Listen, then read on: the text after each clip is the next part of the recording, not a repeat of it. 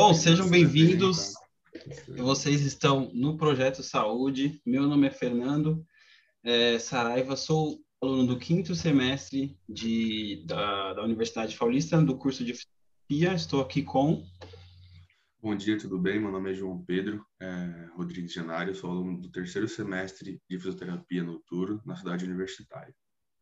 Bom, hoje é nosso primeiro episódio do podcast do Projeto Saúde. E para você que está meio perdido, né? Acho que todo mundo está, porque é o primeiro episódio. A gente vai chama Projeto Saúde, né? Porque nós dois somos alunos do, da área da saúde. E vamos tivemos essa ideia, né, de entrevistar os profissionais da saúde, sejam eles fisioterapeutas, biomédicos, educadores físicos e tudo mais, para é, espalhar o conhecimento, né, para as pessoas que estão em dúvida em escolher entre uma profissão e outra, ou que já estão e querem saber mais. E, e hoje aqui a gente está né, nesse, nesse ambiente online, obviamente por uh, questões de coronavírus, né? Mas uh, estamos aqui para né, para espalhar o conhecimento, como eu falei. Nesse primeiro episódio, a gente está aqui com. Eu vou ler aqui porque é muita coisa, tá? A gente está aqui com a mestre em Ciências de Saúde, é, com especialização em fisioterapia, fisioterapia respiratória, perdão, é, docente do curso de fisioterapia pela Universidade Paulista, nas disciplinas de físio, cardiorrespiratória e terapia intensiva, e é professora do estágio de hospitalar e formada há mais de, mais de 20 anos. Professora Daniela Iraia. Bom dia a todos, é um prazer enorme estar participando aí desse projeto, muito legal a iniciativa de vocês, espero que dê muitos frutos, né, positivos, traga aí muitas informações aí, principalmente agora nesse momento que nós estamos vivendo aí, né, de pandemia, onde é, muitas áreas da saúde estão sendo visíveis, né, cada vez mais, né, sendo visualizadas, principalmente a nossa fisioterapia, né, que tem sido cresceu, cresceu muito, né, aí durante esse tempo de pandemia, né, as pessoas estão conhecendo mais. Eu acho que isso vai trazer aí um leque de informações, tanto na nossa área, com certeza, né, e como vocês falaram aí, nas outras áreas, até para ser um direcionamento para quem está querendo aí a área da saúde. É isso. Bom, para a gente começar, é, eu acho que o pessoal conhecer né, a professora, conhecer também um pouco eu e do João. Seria legal da, da professora. Eu vou chamar ela de professora porque ela dá aula para mim, tá? Então tem que ter esse nível de respeito. Pode chamar de Dani, não tem problema. Pode ficar Bom. tranquilo. Então, Dani, é, acho que é legal fazer uma, uma introduçãozinha, né? Falar uh, onde o cigarro doou uh, e por aí vai. Acho que você pode falar melhor do que a gente, né? Isso. É, eu sou formada aí, né, já denunciando a minha idade, né? sou formada há 22 anos, é, sou formada pela Faculdade Integradas de Guarulhos, foi a minha primeira formação, né? Formei em 1999, e aí depois, é, logo depois fiz a, a especialização, fiz especialização em fisioterapia respiratória, pneumológica, né? Inicialmente tinha esse nome, na Universidade da cidade de São Paulo, né, na Unicid, e aí então comecei a trabalhar, né, logo em seguida, logo que eu saí da faculdade, naquela época, né, nós não precisávamos, precisávamos ter especialização. Então a gente já podia sair a área que a gente gostasse, a gente já podia entrar para trabalhar. E desde quando eu entrei na faculdade, eu sempre gostei de fisioterapia respiratória, me apaixonei e foi aí que eu segui aí todo o meu a minha graduação. E logo que eu saí da faculdade, já fui sendo convidada para trabalhar e, e fui iniciando dando plantões em hospitais, em clínicas, né? Trabalhei com fisioterapia ambulatorial numa clínica de homeopatia, foi muito legal. A gente trabalhava com pacientes asmáticos, pacientes com doenças pulmonares. Então fui crescendo. Home care também trabalhei, né? Muito né, no atendimento de diversas patologias, né? Que aí quando você está no home care. Eu fui trabalhando em vários hospitais. Trabalhei em vários hospitais aqui em São Paulo, né? Mas a minha casa mesmo, eu falo, né, que a minha casa de aprendizado foi o Hospital do Servidor Público Estadual, onde eu fiquei aí por seis anos, né? Sete anos, né? Por sete anos e depois, logo em seguida, eu ingressei na Universidade Paulista Unip, né, onde iniciei como supervisora de estágio no hospital também, né, dentro da unidade de terapia intensiva, e logo depois é, passei para a docência e comecei então a dar aula mesmo na sala de aula e continuei sendo professora preceptora do estágio no hospital, né? Então, venho aí já de um tempinho, né, acompanhando todo, toda a fisioterapia, a evolução, né? Então, foi aí crescendo aos poucos, né? E a sou, não tem nem o que falar, né? Pela paixão que eu tenho pela minha profissão, assim, é enorme, né? Tudo que eu tenho até hoje, sou grata porque foi a fisioterapia que me deu, com certeza. Nossa, eu acho que isso é a melhor coisa que a gente pode ouvir, professora, como alunos né, da fisioterapia, a gente ter um apoio como esse, né? Eu achei muito legal quando o Fernando me chamou para começar esse pod, porque a minha primeira PS a gente fez bem parecido com isso, né? Uma entrevista com um profissional da área da fisioterapia e eu também, a gente pegou uma profissional da área da cardiorrespiratória. Pô, então, tipo, tá sendo e é uma área que eu gosto bastante, e é como o Fernando mencionou, a senhora também mencionou, é, a gente está vendo muito disso agora, né? Nesse cenário que a gente está vivendo. Então, muito legal, muito legal mesmo, professora. É, para mim, assim, é uma honra, né? Assim, é. ver o, o, quanto agora a nossa área tem sido reconhecida, né? Porque nossa, eu, por exemplo, que sempre trabalhei na terapia intensiva, ah, as pessoas às vezes quando, né? Principalmente quando eu, por exemplo, quando eu me formei, que eu falava, ah, eu tô trabalhando na UTI, né? Que a gente já começava a dar plantão na UTI, era uma coisa maluca, assim, né? Sem saber fazer ventilação, assim, mexendo no ventilador, os médicos ajudando a gente, né? Estubar um paciente era, né? Eu, por exemplo, eu saí do, do estágio sem nunca ter estubado um paciente, né? E chegou lá no dia, aí o médico falou: E aí, filho, vai estubar o um paciente? E eu, ai meu Deus, como que eu faço? Aí comecei a lembrar do passo a passo, anotando num papel, fiquei enrolando ali. Se você não estubar, eu estubo. Aí eu tive que né? Vamos Nossa. lá. Então, assim, é muito complicado. É claro que hoje a segurança, imagina só, né? Quanto que esses pacientes não, não corriam risco nas nossas mãos, né? Então, assim, hoje eu acho que, assim, nós crescemos demais, porque, assim, não existe, né, trabalhar dentro de uma unidade crítica, como é a UTI, por exemplo, sem a presença da especialização. O, o aluno tem que, pelo menos, estar aí nos últimos meses da especialização, né, para que possa atuar, porque realmente é uma segurança, né? E é muito, né? muito importante, né, hoje, esse reconhecimento, porque quando a gente falava que trabalhava dentro da unidade de terapia intensiva, as pessoas falavam, ué, mas o que, que você faz lá, né? Só tem paciente. Mas lá o pessoal não está morrendo, né? Isso que as pessoas acham, né? Ah, mas o pessoal, mas o que, que, você vai fazer, né? E não, hoje você vê que você tem milhões de procedimentos que são feitos e essa importância, né, que a fisioterapia está tendo, né, aí para o trabalho né, do paciente na recuperação do paciente, não só do corona, né? E agora eles conhecendo aí nosso papel na recuperação de outros pacientes também. Né? Então, tem sido, assim, muito importante. Pro, pegando o seu, um gancho que você falou, que é bem difícil, assim, qual foi o, o, o caso clínico mais complicado que a senhora já teve que tratar, assim, mais complicado mesmo? Olha, ai, tiveram vários, viu? Muitos. É, imagina. Muitos, né? Muitos mesmo, né? Mas, assim, é, um que a gente teve bastante dificuldade aí foi num, num, paciente, ele tinha, ele sofreu um acidente de carro, ele tinha 17 anos, né? Sofreu Nossa. um acidente de carro, fez um traumatismo, fez um, um, um trauma abdominal importante, né? Fez uma peritonite, que a gente né, fala uma inflamação no abdômen, passou por uma cirurgia, teve uma perdeu um, um, um rim, né? E aí então ele acabou tendo laceração de fígado, várias coisas. E nós, né, 17 anos, a princípio toda aquela esperança de recuperar o paciente e tudo, mas o paciente ele foi evoluindo com várias complicações, né, infecções repetitivas, é, teve que ser traqueostomizado, sempre consciente, porque ele não perdeu o nível de consciência, apesar, manteve-se sedado por um tempo, né? Mas teve várias cirurgias de recorrência. Quando é, a gente falava, né? Ah, remenda um lado, estoura o outro. Remenda um lado porque Nossa. ele ficava fazendo fístulas em vários lugares, né? E eu lembro muito bem, assim, porque não tinha jeito, a gente acabou se apegando à família dele, né? Porque, imagina, um, uma adolescente, a família toda naquela expectativa, né? E a gente, todos da UTI, nós nos apegamos muito com ele. E a família também, né, querendo ou não.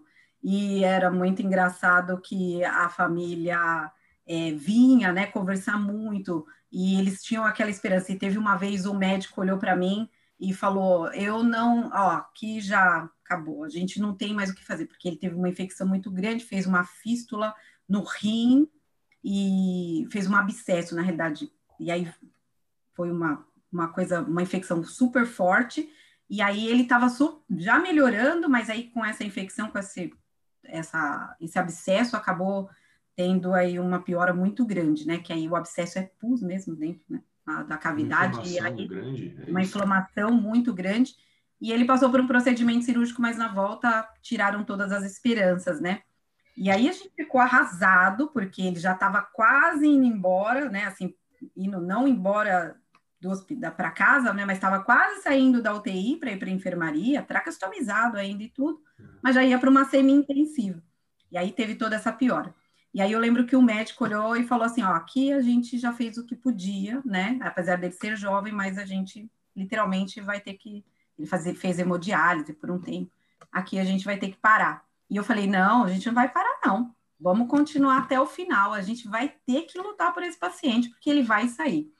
E ele conseguiu, né? Se recuperar, e o médico falou assim: Ó, tá bom, então a gente conversa. Ele deu a mão para mim, eu não esqueço, não, que era um médico meio sarcástico que tinha, ninguém gostava dele.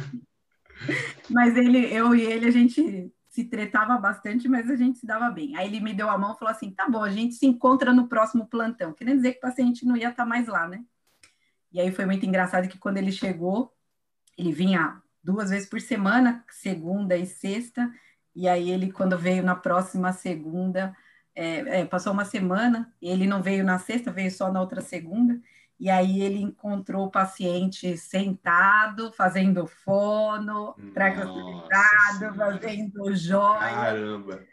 E aí a gente, todo mundo feliz, assim, ele olhou para minha cara e falou o que, que você fez aí, né? Eu falei, eu não fiz nada, ninguém fez nada, né? O paciente, na realidade, assim, houve uma luta, né, de todo mundo ali para, né, claro que a gente fazia isso com todo mundo, mas a gente não perde a esperança de ninguém, né? E aí ele foi para o quarto, foi para foi para depois foi para casa, a família é, convidou a gente para o aniversário dele de 18 anos. Olha só. Fomos, foi muito bom, assim, né? Fomos até convidado para a formatura, mandaram foto para nós, foi uma coisa muito legal. Então, assim, eu acho que de todos, assim, esse quadro, né, foi uma coisa muito, inter... foi muito interessante, assim, porque eu lembro que o médico desanimou total e a gente, né, falou, não, não vamos desanimar não, né, imagina, né, e aí quando ele voltou, nem ele acreditava, falou, não, é possível, vocês fizeram uma macumba aí em cima do paciente. Fizeram uma mágica, uma bruxaria. É. Falei, não, ninguém fez nada, não. Isso se chama fisioterapia, né? Porque Olha só a gente realmente tinha toda certeza assim que se a gente colocasse ali, né, todo o empenho em, claro, né, entrando com antibiótico, é claro que tudo ia depender da resposta, mas a gente imaginava que pela reserva dele, né, é, metabólica, pela idade, ele ia responder, né?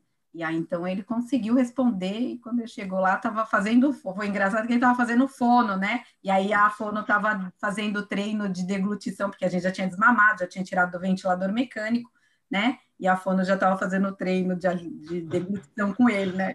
Ele ficou assustado lá, né? Foi muito engraçado. Não é? São coisas assim que a gente realmente grava, né? Dentre tantas outras aí que tiveram, né? Mas foi muito é muito gratificante quando a gente vê o paciente voltando, agradecendo, né? Vindo na porta da UTI batendo e falando, né? Obrigado, vocês nos ajudaram, né? Vocês foram aí quem nos tirou da. da né? Eu não via sobreviver e estou aqui, não sei o quê, para contar. Então, isso é muito legal. Né? Nossa, né? eu não então, consigo nem, nem imaginar um negócio desse, do paciente voltando lá no UTI, nossa, para agradecer. Eu acho que eu ia sei lá o que ia acontecer comigo. Só de pensar, já estou todo arrepiado, imagina. É. Nossa Senhora. É, é uma coisa assim, né, da gente acreditar, né? Eu acho que assim, mais do que nunca dentro da nossa profissão, a gente tem que acreditar que a gente consegue, né? Nós somos fisioterapeutas, a gente é capacitado para aquilo, né? E a família foi muito assim, né? Eles agradeceram muito E eu lembro que uma, uma coisa que me marcou muito, né, foi a família ter, ter me agradecido, assim, por ter acreditado nele, porque várias pessoas já tinham falado que ele ia embora, né? E eu falei, não, ele não vai embora de jeito nenhum, ele vai, nós vamos tirar ele daqui, nem que a gente saia todo mundo junto com ele, mas a gente vai tirar ele daqui. E a gente conseguiu, né? E a família veio e, e não me esqueço nunca que eles escreveram uma cartinha, né? E depois, logo depois, em seguida, eles vieram e falaram, né? Que, assim, a, o fato da gente acreditar, né? E principalmente eu, assim, que eu, eu ficava muito tempo na UTI, né? Eu dava muitos plantões, né? Ficava muito... Então, eles me encontravam muito lá, né? E a gente que acabou criando um laço todos depois, né? E aí eles falaram que o fato de ter acreditado e de ter impulsionado ele para frente, né? Assim, ter criado essa esperança na equipe, talvez tivesse salvado. Se todo mundo tivesse, né, jogado a toalha mesmo, talvez não tivesse, talvez ele não tivesse tido forças, né, para melhorar. Deixa eu contar até uma coisa que não, depois vocês cortam aí, tá bom? Se vocês quiserem, né? Tá Mas foi engraçado porque a Fono, né, quando eu estava treinando treinando alimentação nele, né? É, e aí a gente, todo mundo, né, que ele virou quase que o nosso como era mais jovem da UTI, né? Nossa UTI adulto, só recebia pacientes, né? E, uhum. Idosos, adultos, então ele era como se fosse o nosso bebê lá dentro, né? Nossa Virou criança um filho, lá dentro. Né? Virou um filho, exatamente. E aí eu lembro que num dia que a gente conseguiu estubar ele, né? Não, não foi na estubação, né? ele estava tracostomizado, a gente conseguiu tirar ele do ventilador, né? Desmamar, tiramos do ventilador e deixamos ele na oxigenoterapia. E aí, numa noite, né, ele ele era muito agitado, queria ficar falando, falando, né? E aí a gente, eu lembro que ele, eu fui atender ele, ele falou assim que ele queria tampico. Eu falei, que, que tampico? Tampico. Aí, tampico, tampico. Eu falava, aí eu falei, mas o que, que é isso? Ele, suco, suco. Eu falei, suco, tampico? Eu falei, o que, que é isso, né? E aí era tipo de madrugada, assim. Aí eu lembro que eu falei, gente, ele tá com vontade de tomar suco. E aí eu, ele tá falando um negócio tampico, eu falo, ah, é um suco. Naquela época tinha um suco chamado tampico. Sabe esses sucos de garrafinha, né? Que vendia, no, vendia na rua. E aí o, a gente falou assim, aí falaram, não, não pode de jeito nenhum. Eu falei, não, gente, não dá. Ele tá com vontade de tomar, vamos atrás aí desse negócio aí. Aí eu lembro que um enfermeiro desceu, eu falei, com certeza tem, que tinha vários várias pessoas que ficavam na porta do hospital vendendo comida, pipoca, para as pessoas que os, os acompanhantes que ficavam internados, dos acompanhantes, às vezes descia lá para comer alguma coisa de manhã, durante o dia, né? E, e, na, na calçada ficava cheio de. E eu falei, eu tenho certeza que tem uma barraca lá embaixo que deve vender. Compra um suco de laranja, qualquer suco aí de laranja para ele, aí tá bom, não precisa ser tampico, não existe. E o enfermeiro desceu, foi lá, comprou um tampico e trouxe. E a gente colocou numa, numa, num copinho de café, cortamos uma sonda, de aspiração e demos para ele tomar. Ficou todo mundo tremendo de medo, né? Porque e se ele bronco aspirasse, né? Nossa senhora. Aí no outro dia nós contamos para a Fono, né? Porque a gente ficou com medo. Da... Aí a Fono falou: vocês são uns malucos. Né? Ah, deve ter ficado doida. Doida, né? Mas a, a, cara de satisfação dele para nós, assim, era a mesma coisa de você estar tá dando um doce para uma criança, né? Porque ele estava com vontade de tomar aquele suco. Era, acho que, sei lá, de madrugada, né? E a gente foi, se mobilizou para ir atrás do suco para ele. Foi muito engraçado. Né? Valeu a pena, né, professora? Coisas legais, assim, que a gente não esquece nunca, né? E eu acho que uh, esse contato com o paciente, por mais que seja muito especial, é também muito delicado, né? Porque, não, querendo ou não, não é, são tons, todos os casos que dão certo, né? Ah, é. E eu acho que, e eu acho que é importante falar o que, que é, é crucial para um fisioterapeuta, tanto aqui a gente está falando de respiratório, mas em geral, né, esse contato do paciente, né, certos limites que precisam ter. O que você acha, ainda mais em situações de pandemia, que são muitos pacientes, muito, muito, muito graves, e que infelizmente na maioria não estão é, continuando, dando continuidade à sua vida, eu acho que é importante falar o que, que é, o que, que é crucial para esse contato de paciente e terapeuta. Acho que quando o paciente, tirando do âmbito um pouquinho até da UTI, vindo um pouco aí para o âmbito da, da enfermaria, por exemplo, que é o atendimento de um paciente mais consciente, mais estável, né? É a falta da família. Acho que a família, assim, para eles é, assim, uma coisa bastante que eu acho que eu, eu vejo agora, né? Eu não tô, como a gente não está indo para o hospital, né, e tudo, mas eu lembro, assim, bastante nos nossos atendimentos, né, que a família faz muita falta para o paciente. Então, talvez esse contato que esteja, né, e para nós, assim, né, é muito doloroso eles contarem as histórias, né, e muitas vezes você vê aquele paciente também, né, indo bem, indo bem, indo bem, de repente aí ele tem aquela piora, né? Então eu acho que isso para nós assim é uma tristeza muito grande, né? E a gente tentar às vezes ocupar, não, não ocupar que a gente nunca ocupa, mas talvez suprir um pouquinho aquela falta da família, né? E a gente mesmo assim a gente percebe no olhar do paciente que a gente não consegue, né? Então isso realmente para nós é eu acho que é uma coisa que o pessoal da, da linha de frente tem sofrido bastante, né? Porque não tem jeito da gente não sofrer junto com o paciente, né? E quando, principalmente quando eles pioram, né? Quando você vê ali aquela piora deles, né? Ele tá bem, de repente dá aquela piorada, isso realmente para nós é uma. A gente se sente impotente, limitado, né? Porque tem os nossos recursos todos, mas chega uma hora que realmente a gente percebe que dentro da medicina nós chegamos num certo limite, né? Tanto médicos como físio, enfermeiro, né?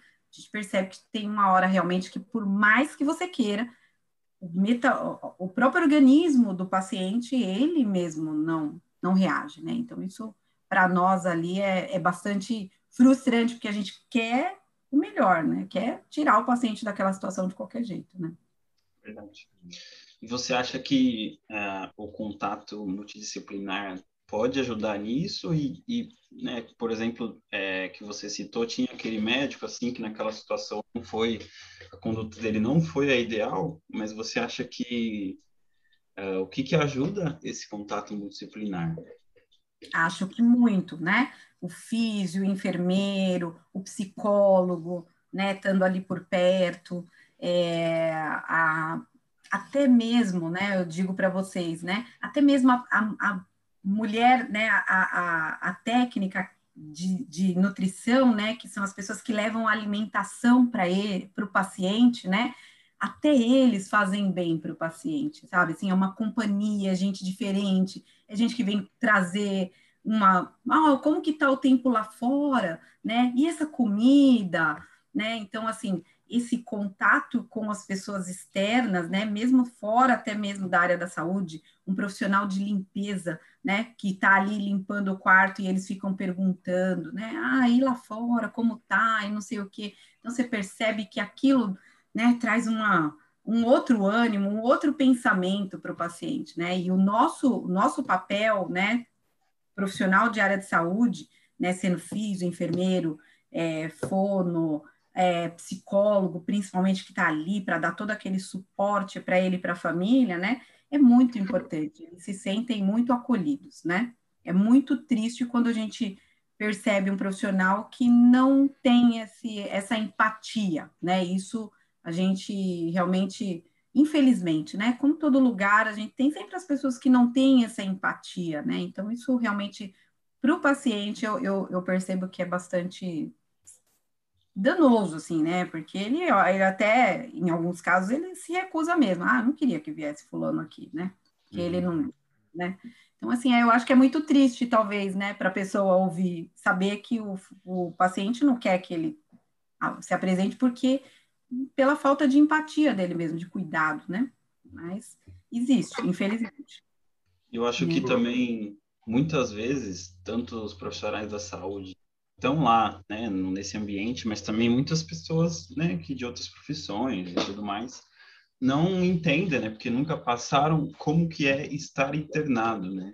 Eu também nunca estive, né, quer dizer, já estive, mas quando criança, mas a realidade que você não ter que ficar lá, você tá sofrendo dores que nunca imaginou, que você não pode sair, às vezes agora em pandemia não pode ver seus familiares, né? Você é incapaz de se movimentar sem ajuda. E acho que esse esse problema de muitos profissionais não verem isso é determinante ainda mais em situações pandêmicas. Né? É, com certeza. Né? Eu acho que deve ter com aí até mesmo, né, pelo próprio contexto que nós estamos, eu acho que melhorou um pouco, né? Talvez as pessoas tenham criado um pouco mais de empatia. Essas pessoas que tinham, né, menos assim, ou então que, né, eu acho que eles começaram a ver o, o outro lado, né, da moeda, né? Mas é, mesmo assim, infelizmente, ainda tem, né, profissionais dessa forma. E é uma pena, né, né que, porque realmente e não só dentro do ambiente hospitalar, né? Eu sempre gosto de falar de uma forma geral, né? Você vai, por exemplo, numa clínica, né? Uma clínica de fisioterapia, você espera ser bem atendido, ter uma pessoa acolhedora, né? Você chega ali tem um profissional que está, né? Tratando todo mundo como se fosse peças, né? Ah, faz esse exercício aqui, você faz esse, tá certo, tá, né? Eu acho que tem que ter ali, pôr a mão, o paciente tá ali, né? ele quer uma atenção, né? Ele quer que você dê atenção, veja se o exercício está sendo feito de forma adequada ou não, né? Então, eu acho que, assim, é, é um envolvimento que a gente tem que ter com o paciente, né? Isso para todas as, as, todos os setores e todas as, eu acho que todo mundo que trabalha dentro da área da saúde tem que ter essa empatia. Até o próprio, né, que nem vocês citaram o biomédico, né? Biomédico, a gente sempre pensa, mas o que, que o cara tá, né? O cara só fica ali analisando exames, né? Mas ele é um, ele tem que ter empatia ali da, né, de ter todo aquele compromisso com o paciente, com, a, com né, os insumos daquele paciente para poder dar um melhor resultado. É claro que nem todas as vezes é o resultado esperado, né? Mas ter ali aquela, aquele carinho pela profissão para estar tá fazendo né, de uma forma adequada. Pro, e uma coisa que eu fico bem curioso é como que é a vida de professor e fisioterapeuta. Como que é assim? Porque só de pensar eu já fico meio doido já. Olha, não é fácil. Eu, eu agora só estou na docência, né? É claro que eu fico acompanhando, né? Agora não, esse último ano eu não fiquei, né? Fiquei, logo que entrou a pandemia, como a gente os estagiários não estão indo para o hospital, então eu acabei parando e nós não estamos indo mais para o hospital. Mas até, né, aí antes da pandemia, até mês de março do ano passado, né, a rotina era, né, dentro do hospital e dando aula, dentro do hospital com a, o pessoal da docência mesmo, né, com os alunos da graduação e também aí dando aula, né, então é bastante corrido. E já tive a experiência também, né? Ainda aí nessa situação era corrido, mas era mais tranquilo.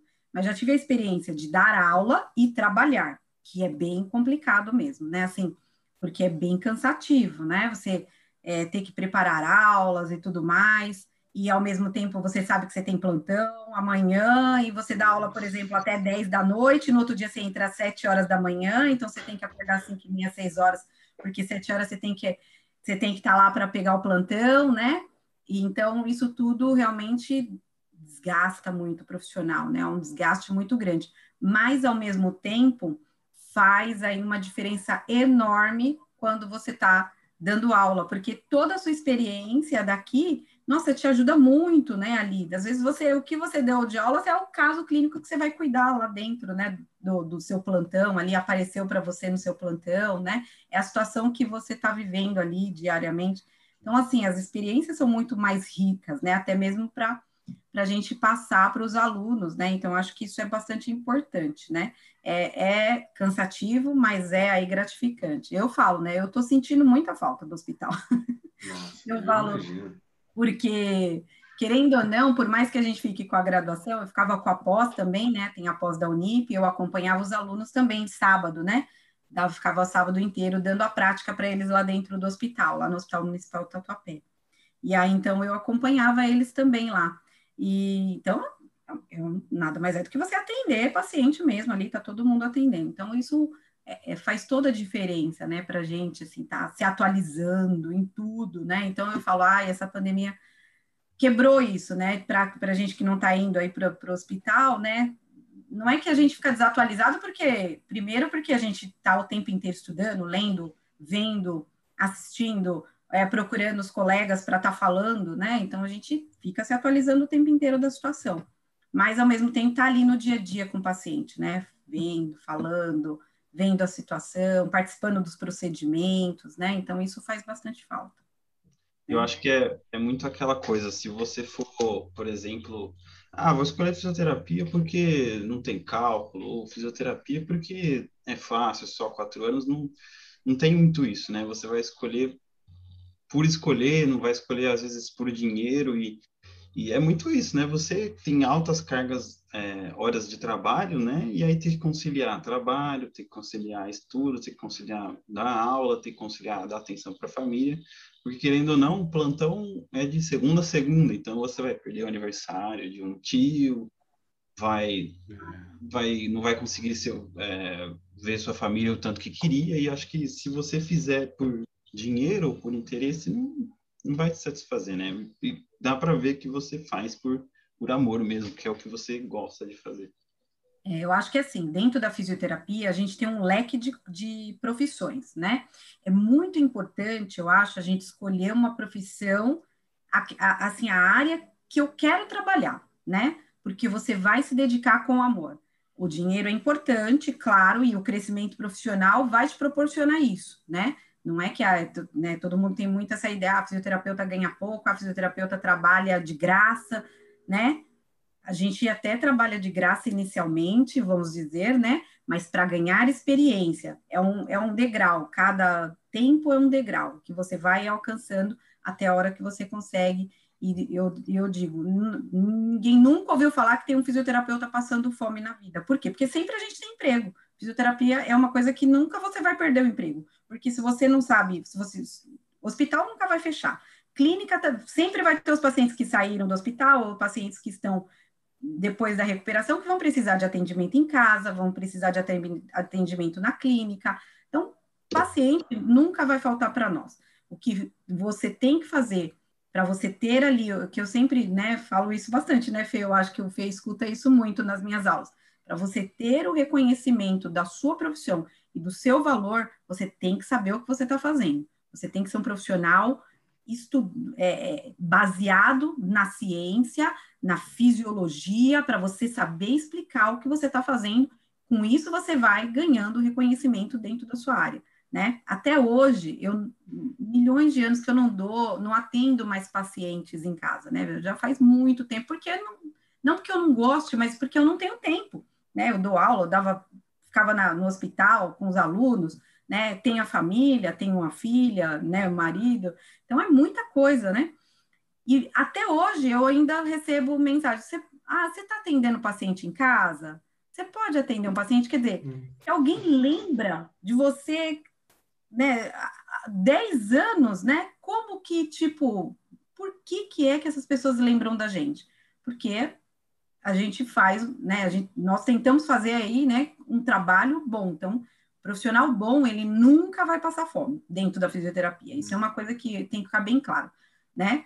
E eu acho que o importante é você escolher a área que você gosta, né? Não adianta, por exemplo, eu, eu digo, né? Eu sempre falo nas minhas aulas, não sou nada contra a turma da dermatofuncional, por exemplo, né? Acho uma área fantástica, mas não é uma área que eu gosto, né? Teve uma época que eu, logo que eu me formei, então a gente ficava pingando, né? Ai, trabalhava um pouco aqui, trabalhava assim, sempre ganhando pouco e não sei o quê. E você quer ganhar mais, né? Você saiu, saiu da faculdade, você quer ganhar dinheiro, você não quer ficar aí ah, recebe aqui um pouquinho aqui, um pouquinho ali, você quer ganhar dinheiro. E na época eu, eu sempre gostei de RESP, não adianta, né? Era uma coisa maluca. Trabalhei em horto, eu sempre falo, a horto é a minha segunda paixão, mas gosto sempre, a primeira é a RESP. E aí, na época, estava abrindo um monte de clínicas de dermatologia, porque estava no auge da drenagem linfática e um monte de coisa.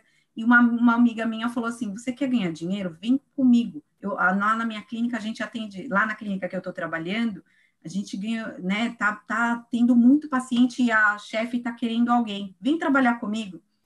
Eu falei assim, mas eu não gosto disso. Não, mas é dinheiro, não sei o quê, não sei o quê. Eu falei, ah, tá bom, vai, eu vou. Gente, olha, juro, eu, eu fui, eu cheguei no lugar, eu fui até a frente do lugar mesmo, no dia marcado. Quando chegou lá na hora, eu falei, não, não é.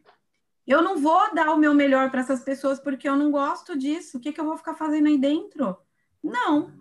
Aí fui embora, né? Aí eu falei, você louca, não sei o quê, vai ficar ganhando esse merreca desses plantão. Falei, tá bom, não tem problema não, né? Mas eu era o que eu gosto. Então, assim, não adianta você por dinheiro, ah, é, ah tá bom, a gente. Né, e nem não tem, dentro da fisioterapia não tem essa coisa, a gente se acostuma, né? Não é que nem uma máquina, você se acostuma, ah, não é um, poxa vida, fazer, você trabalhar aqui com, com, o computador, pô, não gosto de trabalhar com esse programa, mas eu vou ter que me acostumar a trabalhar com ele. É diferente, pessoas são diferentes, né? Você está trabalhando com o ser humano, não tem como você tentar se acostumar a, a, trabalhar com aquilo que você não gosta com o ser humano. Ele reconhece na sua cara que você não gosta do que você faz, né? Então, não adianta. Eu acho que, assim, dentro da fisioterapia, é muito legal a gente ser diverso, né? Escolher uma área, mas ter sempre uma, uma segunda que você gosta, né? Saber um pouco de tudo sempre, porque dentro da fisioterapia a gente não é exclusivo só de uma coisa, a gente atende tudo. Mas eu acho que é muito importante que você se especialize, que você siga aquilo que você gosta de fazer. Neuro, é neuro que você gosta? Vá para neuro, estude, faça seu, sua especialização, seu mestrado. Ah, eu gosto de neuro e hospital. Então você vai se formar para você, por, ah, eu quero, você, por exemplo, pode trabalhar numa UTI neurológica. Você está fazendo as duas coisas, você trabalha com neuro e trabalha ali com, com dentro do hospital, atender uma ala de pacientes neurológicos. Eu gosto de onco, né? Então você vai trabalhar numa clínica, vai fazer sua especialização em onco, né? O importante é você trabalhar naquilo que você gosta. Quando você trabalha, o dinheiro é importante, ele vai, claro, ele precisa, a gente necessita dele, mas ele não vai ser aí o primeiro, né? A primeira coisa, né? E eu, eu né? É, naquela época que eu recusei esse emprego, né, a vaga era quase minha, né, porque só, eu ia na realidade porque eu fui indicada, a menina, né, então a vaga já era minha, mas e eu ia ganhar bem na, na, na verdade, mas eu não ia estar tá, tá bem, não ia, não era, não ia ter a satisfação. E não passei fome? Claro que não. Fui a, do tempo que eu podia estar tá lá sendo insatisfeita com o meu emprego, eu fui conseguindo outros plantõezinhos aqui, outra ali, fui sendo reconhecida né? Alguém me indicava, ó, oh, vai lá, tal, tal hospital está precisando, tal outro lugar. Ó, oh, tem esse paciente aqui que está precisando de atendimento de fisioterapia em casa, e não sei o que, blá, blá, blá, e a gente ia, né? Então, quer dizer, você, eu, eu sempre falo, se você faz tudo com muita, é, com, a, além do amor, mas com muito conhecimento, as pessoas têm, têm segurança em te indicar, né? Eu falo sempre, assim, os meus, os meus alunos, né? É, aqueles que eu vejo realmente, eu tenho segurança, eu indico, né, alunos, né, claro, formados, né, sei que são especialistas, eu tenho maior carinho em indicar, às vezes liga, manda mensagem para mim, você pode atender, tem um paciente, indica alguém para o hospital, tem um aluno ali que eu sei que tem condições, eu tenho, ó, fulano, vai lá, manda seu currículo, estão precisando, eu tenho um aluno, várias coisas assim, então a gente, porque a gente consegue perceber, né, já na, na, na, no caminho da faculdade ali, que aquela pessoa foi se encaminhando, né, tem todo um segmento, e a gente, né, vai acompanhando vários aí, né, e, e esses que se tornam, que a gente sente confiança, eu sinto com certeza pleno, pra, muito prazer em indicá-lo, com certeza, né. Pode mandar, mas é isso mesmo, Bruno. Eu achei muito legal que você comentou essa parte, porque eu particularmente penso muito nisso. É, voltando à parte que você falou a respeito do dinheiro, lá que a mulher te chamou, eu acho que assim, tem muito profissional, é, não vou só citar fisioterapia, né, mas tem muito profissional que faz isso. Ele vai pelo dinheiro, aí chega lá e não é o que ele gosta, e acaba não dando o máximo dele, e, e, isso, obviamente, é refletir para o paciente, mas eu acho que o mais importante é isso mesmo, fazer o que a gente gosta, estudar e, e sempre estar, tá, tipo, aberto a, como que eu posso dizer, a, a, a novas, novas, é, aprender novas coisas, né? Tipo, várias formas. Não você ficar só preso, ah, eu gosto só de cardiorrespiratória, putz, vou focar só nisso. Não, eu acho que legal, pelo menos eu penso assim, você, tipo, sabe conhecer tudo um pouco, né? Mas eu gostei muito disso que a senhora falou, porque faz muito sentido. E tem muita gente que faz isso. Inclusive, já conheci gente que faz isso. Tenho gente na, na, na família que faz isso. Então, é, tô abrindo aqui, mas é verdade. Então, é, não, com certeza, né? E uma é coisa comum. que É, e uma coisa que vocês falaram aí, né, que talvez eu tenha passado um pouquinho aí da, da resposta, né, talvez tenha ficado meio vago, né, que o Fio falou, né, você vai fazer fisioterapia pensando que você, né, só vai, não vai ter cálculo, não vai, não, infelizmente. É. Eu, eu, tive, eu, eu falo por experiência própria, eu nunca gostei de matemática, né, não era boa em matemática e não gostava. Eu falava assim, ai, que ótimo, vou fazer, vou fazer fisioterapia porque eu... É, eu quero aí, né? É, eu não vou ter nunca contato com cálculo. Imagina, né? A gente tem que calcular milhões de coisas dentro da UTI, então é cálculo para cima e para você, né? Muito cálculo que a gente tem que fazer. Então, né? Dentro da eletro, né? Tem cálculos enormes dentro da eletro, então é muita coisa que a gente acha que dentro da fisioterapia nunca mais você vai ter contato, né? Tem, né? Química, né? Você fala, ai, pelo amor de Deus, não quero nem saber de química na minha vida. Imagina, né? Você tem ali, tem que saber bioquímica, a reação de tal coisa com tal coisa, né? Então, realmente, é uma área que proporciona para a gente várias, várias faces que a gente realmente tem que estar tá atualizado, senão realmente a gente se perde no meio dela, né? Não só da fisio-resp, né? Mas dentro aí da eletro, né, de tantas outras da orto, né, da neuro, né, e essa atualização é muito importante, né. Eu acho que isso é, é o primordial para nós dentro da fisioterapia, estudar sempre, né, não pode parar de jeito nenhum, né. E para quem, para aqueles, vamos falar, pré-alunos, né, que estão pensando na fisioterapia e mais assim em respiratório, que você pode falar que que vai enfrentar né, os desafios e pode vir a enfrentar, é, o que vai precisar, né, do que a gente já falou também, mas o que você acha que. O que, que é preciso para ser um respiratório diferenciado? Conhecimento. Conhecimento é o primordial.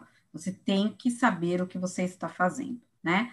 Não é só ter milhões de cursos, títulos, né? Mas é você saber o que você está fazendo, né? Não adianta nada ser mestre, pós-doc, doutor, né? Doutor, pós-doc em determinada coisa e você chegar lá e não saber conduzir ou você conduzir, né? Ali com dúvida, não, não adianta, né? Então você tem que realmente ter conhecimento, saber o que você está fazendo para você ter o reconhecimento. Então, mais do que nunca, né? E até isso é, um, é uma coisa que preocupa bastante nós que somos formados, né? Há muito tempo que já passamos por toda essa experiência da UTI, tudo isso que está acontecendo agora a gente já viveu aí por muitos anos, né? Vendo aí UTIs lotadas e tudo mais, porque assim, falta de leito de UTI, isso é uma coisa que sempre teve, né?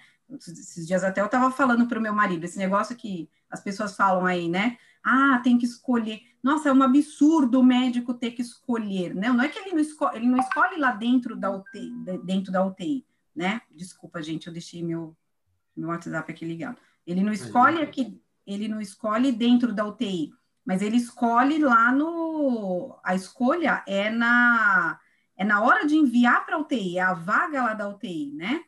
Então, isso sempre teve, né? O médico vai lá na, no pronto-socorro, ele vai olhar e vai ver que tem mais chance, infelizmente, né? Mas a, é importante que a gente. Então, isso, isso tudo que está acontecendo agora, nós que estamos aí há muitos anos, a gente já passou. E o nosso maior receio é exatamente quem é o profissional que está cuidando desses pacientes. Será que eles têm realmente conhecimento para estar tá fazendo tudo isso, né? Será que ele, conhecimento pode até ter, mas será que tem experiência, ali preparo, né? Preparo, né? Porque a gente está vendo que está uma busca muito grande por fisioterapeuta de, né? Ah, vem, vem, contrata, contrata, contrata, mas será que essa pessoa realmente está preparada para atender um paciente grave, né? É. Então, essa é uma preocupação que traz aí à tona muitas discussões, principalmente para quem já passou por tudo isso, né? O pós-Covid, né? A reabilitação agora do pós-Covid. Quem são esses pacientes, né? Quem estão sendo tratados? Quem é esse profissional que está fazendo essa reabilitação pós-Covid? Será que ele realmente tem esse preparo todo, né? Então, esse conhecimento.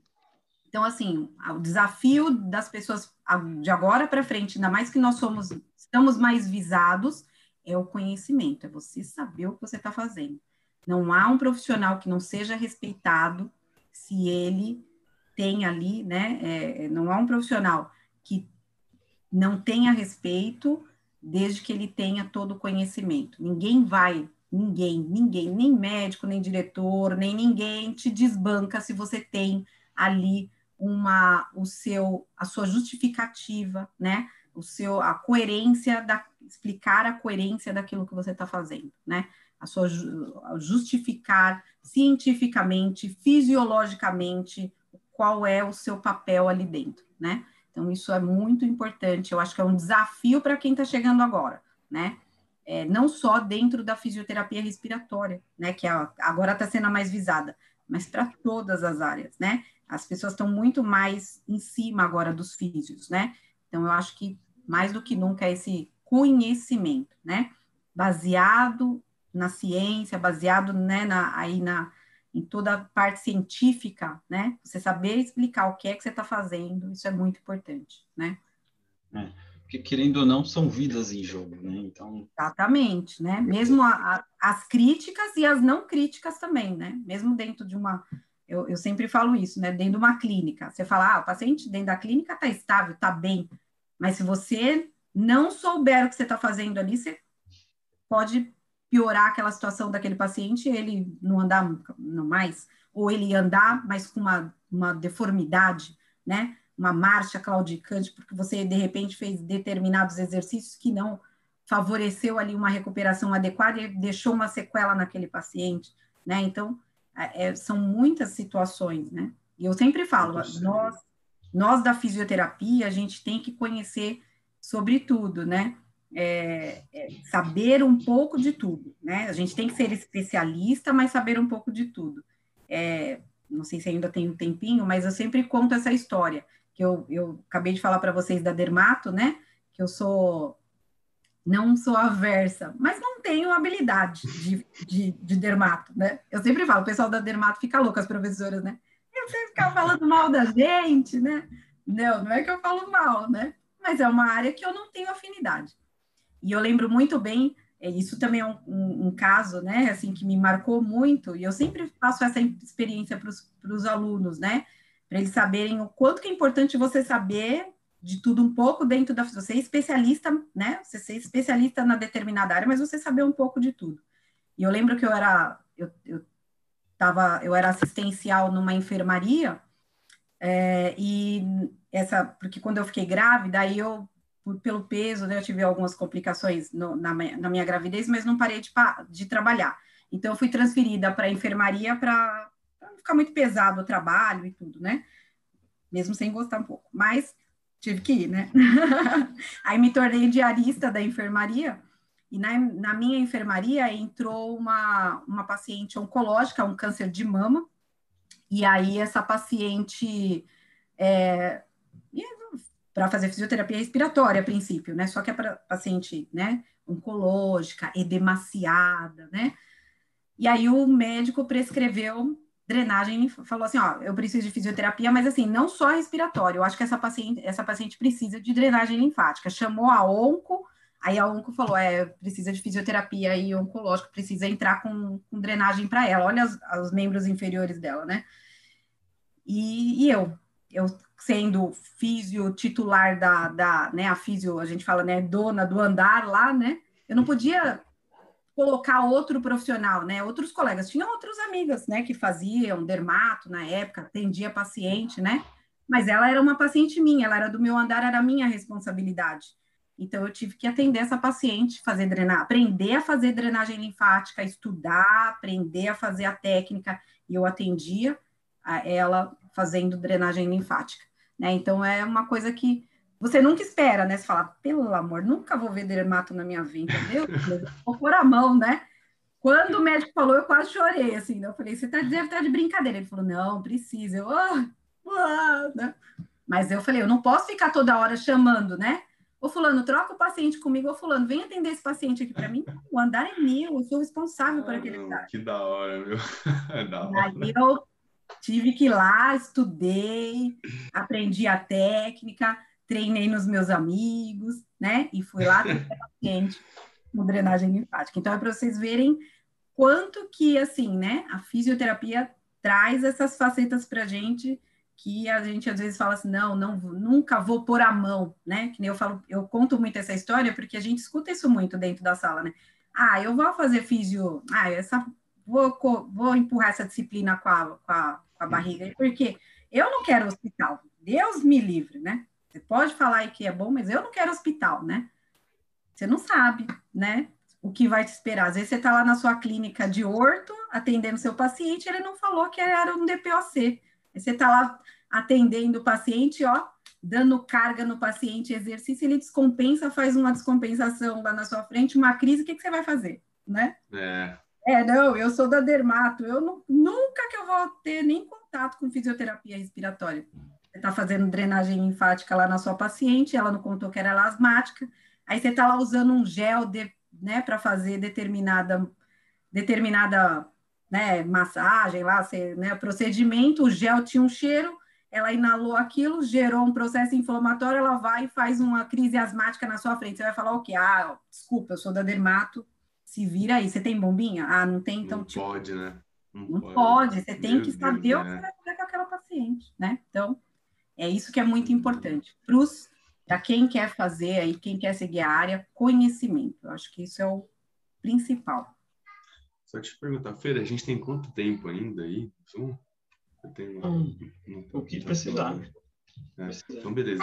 Pro, é, uma dúvida que eu tenho é a respeito do que a senhora acha do futuro da fisioterapia, as melhorias que poderiam ter, as melhorias que precisam, assim, junto com o futuro da fisio mesmo.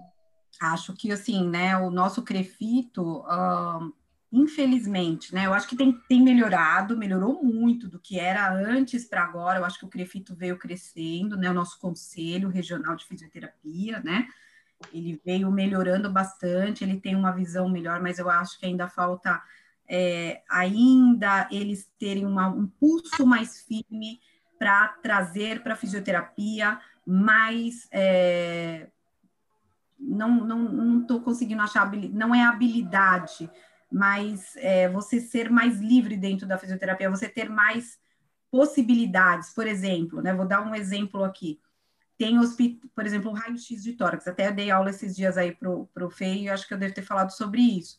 O raio-x de tórax, por exemplo, ele dentro do nosso dentro do nosso estatuto ele é previsto. Você pode pedir exames, de, exames laboratoriais e exames também de, de imagem, né? Então, eu poderia pedir uma gaso, eu posso pedir uma eu, eu, meu crefito me dá essa possibilidade de pedir um agaso, de pedir um raio-x, mas existem convênios que não aceitam o carimbo da fisioterapia, existem órgãos públicos, né, dentro do SUS, que não aceitam o carimbo da fisioterapia.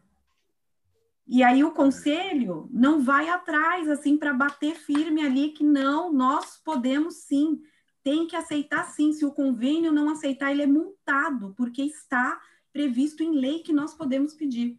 Então, acho que ainda existe um pouco, né, aí de, vamos dizer assim, de parcimônia da, da, do crefito em relação a essas coisas, né, assim, em relação a trazer mais, mais é, possibilidades para o fisioterapeuta, mais liberdade em determinadas coisas, né, então eu acho que isso é uma, acho que o conselho realmente é, falha ainda um pouco, né? Eles têm melhorado bastante. Até tem uma amiga minha que tem passado algumas coisas para mim. Ela tem participado do conselho debelirativo, acho que é essa palavra, né? Difícil de falar. Mas ela até tem passado que eles têm, né? Criado aí. Eu acho que, por exemplo, o site do Crefito cresceu muito. Tem aí o canal do Crefito, que tem muitas palestras pequenininhas. Eu acho que, nossa, porque antes você entrava lá, não tinha nada, era uma coisa, né? Então, eu acho que é, mais ainda falta muito aí é, trazer aí um pouco mais de segurança para nossa profissão, reconhecimento, ir atrás aí de um piso salarial, né? Brigar por um piso salarial à altura da nossa responsabilidade, né? Porque nós somos responsáveis demais pelo paciente, né? isso dentro de todas as áreas, né? Então, acho que assim, lutar por um piso salarial mais adequado, por uma remuneração, acho que isso tudo é, são coisas que, que está ainda, né, caminhando muito lentamente, mas que precisa realmente ajudar, né, da ajuda até, né, eu sempre falo isso, da ajuda de vocês que estão se formando, né, nessa luta para uma melhoria do nosso conselho, né, em brigar mais pela nossa, pelo nosso reconhecimento, né. É, mas eu acho que é muito aquilo também. A maioria esmagadora dos alunos que estão sendo formados não, querendo ou não, não vão para fisioterapia, né, política, né, para é. por direito de todos, né. Por mais que todos queremos, né, é, querendo ou não, é um meio que muita gente não quer se envolver, né. Ah, sim, né? É, isso acaba muitas vezes e o ruim é, por, por exemplo, se você politiza muito a fisioterapia, às vezes você é até visto com maus olhos, né? Então, por exemplo, já vi colegas muitas vezes trabalharem em situações ruins, mas porque se ele denunciar, ele pode ser queimado não só ali, mas ele pode ser queimado no meio inteiro, né? Infelizmente, é uma coisa absurda isso, né? É, colegas que, por exemplo, falam, vou denunciar porque ó, esse atendimento tá, né, errado, né? É, você quer que eu atenda em 10 minutos um paciente que precisa de meia hora para ser atendido, né? Por exemplo, como assim, né? E, e, se você denunciar, né, não, você não vai ser prejudicado só naquele lugar, ou se você falar, eu me recuso a fazer isso, vou embora daqui, né? Em outro lugar que você for tentar fazer, talvez você seja também, você vai ter que ficar saindo, você, você vai ficar pulando, porque infelizmente não é uma coisa exclusiva daquele lugar, acaba sendo meio que um, né, como não tem muita fiscalização, ou você pode até denunciar e ser fiscalizado, só que a fiscalização tem demorado um pouco mais, né? Agora até que tem sido mais ágil, eu acho, né? Tem melhorado bastante. Mas antes você fazia uma denúncia, nossa, né? Você ficava lá rolando o negócio até alguém lá, né? Então tinha muito isso, né? Da, da de, das pessoas não se envolverem, ter essa coisa, ah, eu vou denunciar nada, o prefeito não faz nada, né? E, e vamos rolando aí. Só que eu acho que falta exigir, já que a gente paga, né? Anuidade, não é barata, então eles têm que trabalhar né? Tem que trabalhar em nosso favor, né? Isso é muito importante, né? Essa cobrança dos próximos que virão, né? Mas, é, pegando um gancho aí, pro, falando em melhorias, né? É, essa parte do CREFIT eu concordo totalmente com a senhora, a gente tinha que ser, vocês no caso, né? Tinha que ser mais valorizado mesmo, não é de agora isso, né? Mas, assim, eu acredito que essa área vai ser muito mais valorizada depois que, acho que acabar esse cenário que a gente está vivendo, né? porque, querendo ou não, acho que quem controla mais os ventiladores mecânicos, né, são os fisioterapeutas, né? Eu acho que vai ser muito mais valorizado depois que acabar isso. Ah, Mas sim, né? acredito e espero que seja, né? É, por exemplo, assim, né? Nós foi, foi uma briga muito grande, né? Hoje nós conseguimos isso, mas olha, foram anos, anos de luta, por exemplo, para conseguir manter um fisioterapeuta para cada 10 leitos dentro de uma unidade de terapia intensiva. Gente, olha só, eu, eu cheguei a atender pacientes, 20 leitos, era o dobro, e eu era obrigada a atender, porque eu trabalhava ali, eu ia fazer o quê? Eu ia falar, não, não, não, eu vou atender só 10. Não, eu sou, tô lá, eu sou obrigada a atender, né? Mesmo com a lei, como não tinha fiscalização, ah, não veio fulano, ah, não tem gente, é você mesmo que tem que ficar aqui, né? Quer dizer, é, como, no, como antes as pessoas viam o CREFIT assim como um órgão que é, é pacífico, né, que não, não, não tem fundamento nenhum, então era muito triste você ver isso, né? Você chegar para atender uma unidade de enfermaria, você pegar uma lista, ter 30 pacientes para você atender em seis horas, que isso, hum. né? 30 pacientes, e você tem que atender. Aí, que tipo de atendimento que esse profissional vai dar, né? Não, aí você escutava mais ou menos assim, não. Aqueles que são mais tranquilos, são mais estáveis, né? Faz, né, alguma coisinha. Como assim alguma coisinha? Como, né? Entendeu? Não, ele é um paciente, ele está me esperando. Eu tenho que dar o meu atendimento ali, né? E por que que tudo isso acontecia? Porque você não, não tinha, né, não, não tinha o, o crefito ativo ali. Então, eu, é, agora, né, tem sido muito visado, né? Como você falou, por conta de tudo isso, tem sido muito visado, né? O fisioterapeuta, né? Então, não dá, por exemplo, para hoje em dia, dentro da unidade de terapia intensiva, todo mundo sabe que precisa de. Eu ainda acho, eu ainda acho que 10 pacientes para um, um terapeuta é muito, né? É muito, né? Eu acho. Porque você não, não 10 pacientes, né? Não indica que você vai dar 10 atendimentos. É 10, é 10 assistências 24 horas. São 10 pessoas, são 10 vidas na sua mão ali 24 horas. Se aqueles 10, né? É, vai, de 10, você tem 8 em ventilação mecânica, são oito possibilidades de parada, oito possibilidades de exame que você tem que acompanhar, oito possibilidades de procedimento, né, de prona, de recrutamento, de tudo que você perde muito tempo, né? Que você demanda um tempo muito grande. De ventilação mecânica não invasiva, que você não pode pôr lá e virar as costas, você tem que ficar olhando no paciente, né? Você tem que perder no mínimo 40 minutos olhando para o paciente. Então, imagina, você está ali, você sozinho na unidade, você colocou a não invasiva no seu paciente, né? Você tem que ficar ali do lado dele, esperando ele se ajustar, né? Ele acostumar com aquela máscara e tudo mais, e ter uma parada lá na ponta. Aí você tem que largar o paciente aqui e lá na parada. Você não pode, né? Então, assim, é, é ainda 10 pacientes eu acho muito para um terapeuta sozinho, né? Para um fisioterapeuta sozinho dentro da unidade. Mas hoje as pessoas já têm mais consciência disso. É 10 para é um para cada 10. Então, tem que ter no mínimo dois fisioterapeutas aqui dentro dessa unidade, se, é, se tem mais de 10, né?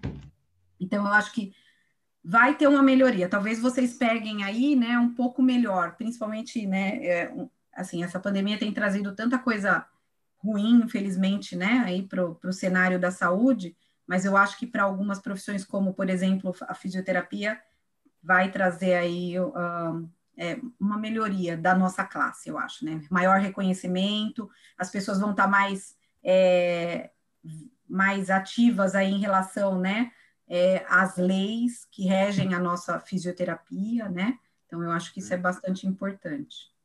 Cada um tem que ter um tempo, num, pelo menos um tempo mínimo ali para você atender o paciente, né? Eu acho que, mas assim, por graças a você, eu acho que todos os profissionais da saúde, você que está aqui com a gente, graças a vocês, que eu acho que a fisioterapia é o que está sendo hoje, né?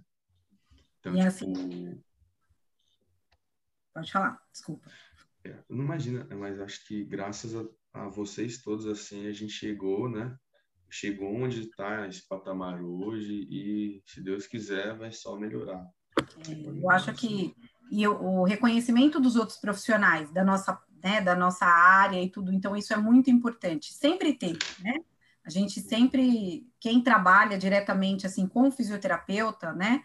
Eu, eu por exemplo, eu, eu sempre falo, né? O, o servidor, para mim, foi uma casa, assim, que eu digo é, é a minha segunda casa, foi onde eu aprendi muita coisa, principalmente porque lá nós éramos reconhecidos, né? Isso era, assim, a, o essencial, né? O, do, do do físio, do papel do físio lá, porque, né, era muito engraçado que os residentes, eles ficavam super bravos com a gente, né, porque o servidor, né, um hospital que tem muita perceptoria e tudo mais, né, e o chefe da unidade de terapia intensiva lá, o diretor da unidade de terapia intensiva, ele era muito incisivo, ele queria a atividade do fisioterapeuta, então nós éramos os responsáveis pelo paciente, pela ventilação mecânica, nenhum médico, nem ele, no plantão, não colocava a mão no ventilador mecânico sem antes falar com o fisioterapeuta. Olha e ele, era muito, e ele era muito claro nisso. Ele falava assim, ó, sabe por que que ele, você tem que vir a ele perguntar? Porque se você fizer alguma coisa errada, eu não vou cobrar de você, eu vou cobrar dele. Porque ele foi omisso e deixou você mexer no ventilador, né? Então, isso trazia para nós uma segurança muito grande, que eu acho que, infelizmente, em alguns locais falta, né? Hoje, nós temos né, muitos locais que nós somos muito bem reconhecidos, né? Mas uh, ainda, né, é, precisamos aí de muita, é, de muito apoio de toda a equipe, né? dos médicos enfermeiros aí também para trazer esse reconhecimento para nós, né? Verdade. Pro, e agora um pouco fora da, da fisioterapia. Quem é a professora Daniela fora da fisioterapia? Olha só, essa eu tô curioso, hein? ah, sei lá, né? Não, é meio difícil a gente falar da gente, né? É meio complicado, né? Ah, que tão família. Né? Mas eu acho que, assim, né? Um, é, é sou mãe, né? Tenho, eu tenho, né, tenho 46 anos, né? Sou mãe de uma menininha linda de 7 anos, né? Um presente que Deus me deu, né? É, sou casada aí há, há 13 anos, há 10 anos, desculpa, né? Há 10 anos, né? E sou, né, assim, uma pessoa que adoro sair, ai, tô sentindo muita falta do shopping, de andar de bicicleta, não de andar, de, né? É, gosto muito de, de, viajar, né, adoro viajar, todas, né, e eu acho que isso faz muito bem para nossa cabeça, né, acho que, assim, a família é o nosso bem maior, né, e eu prezo muito isso, mesmo né, dentro da, da pandemia aí que a gente agora tem vivido mais. Eu acho que isso é bom e ruim, porque ao mesmo tempo que você está mais próximo da família, mas ao mesmo tempo você está ali naquele mundinho fechado, isso te atrapalha muito você ter outras comunicações. Eu gosto de falar, de comunicar, meu marido até às vezes fala, né? Fala assim, porque às vezes eu estou na fila, esses dias foi engraçado eu estava na fila e a mulher passou, oi, tudo bem? Eu, tudo bem. Eu falei, quem é essa mulher? Eu nunca vi na minha vida. Ela deu bom dia, falou, tudo bem, eu respondi. Aí meu marido falou que acho que tem na minha testa falando assim, me cumprimente, né? Fale comigo. Porque eu, né, eu gosto de me comunicar, gosto de falar, gosto de estar passeando, né? Gosto de conhecer pessoas novas, coisas novas, né? Acho que tudo isso é muito legal, né? E eu tento é, distrair muito, né? Assim, sair um pouco desse ambiente, né? Adoro, né? Não tenho muitas vezes, né? Como não falar de fisioterapia, como não tratar sobre ela. Até ontem estava num jantar na casa da minha sogra e eu estava falando exatamente disso, né? De UNIP, de fisioterapia, de tudo, não tem como, né? Mas acho que é muito bom a gente ter essa, essa, essa liberdade para ter conhecimentos de outras coisas, de outros lugares. Adoro viajar, passear no shopping. A minha filha que fica no shopping. Eu falei, eu também, eu tô morrendo de saudade do shopping. Não para comprar, mas só para ir lá, né? Para almoçar, né? Ir no restaurante, né? Ir no restaurante, ver coisas novas, né? Ver coisas diferentes. Isso para mim, né? Coisa simples, não preciso de nada, né? Não almejo viagens aí, né? Claro que se um dia for para fora, é uma delícia, né? Mas ah, conseguisse ali na praia já estava tão bom, né? Fazer um bate e volta na praia já ia ser uma delícia, como eu fazia antes, né? e assim, qual, qual que é o, o, diferencial de um fisioterapeuta top, assim, um fisioterapeuta bom? Qual que é o diferencial para um fisioterapeuta top, assim? Eu acho que é você conseguir conciliar, principalmente, né, aí a sua vida sua vida aí profissional com sua vida com a sua vida é, com a sua vida pessoal. é, pessoal isso né? Estava perdendo a cabeça aqui. Com a sua vida pessoal né? Eu acho que quando você está bem em um você está bem no outro né? Então esse e assim para principalmente nós né que trabalhamos aí numa situação onde a gente vê tanta assim a gente trabalha direto com a saúde do paciente então, acho que isso deteriora muito o nosso psicológico, assim, né? Porque, querendo ou não, imagina, mesmo fora, vai, vamos pensar num ambiente de, num ambiente de clínica, né? Chega ali um paciente, um avesizado, aí às vezes uma pessoa, né, que tinha uma vida ativa e agora tá ali debilitado, né, com toda deformidade e ele conta para você ali toda aquela história de vida que ele tinha antes e agora ele está totalmente limitado, dependente de alguém, né? Dependente de tudo. Então isso te atrapalha um pouco. Se você tem, né, um bom, eu acho que assim uma, uma boa relação interpessoal, principalmente familiar, ali um bom ambiente, isso te ajuda muito, né? A você ter uma cabeça legal para trabalhar ali dentro do trabalhar com esses com esses pacientes, né? Porque é muito complicado. Imagina, você tem cheio de problema dentro de casa, família. É claro que todo mundo tem, né? Ninguém vive no mundo de Alice, né?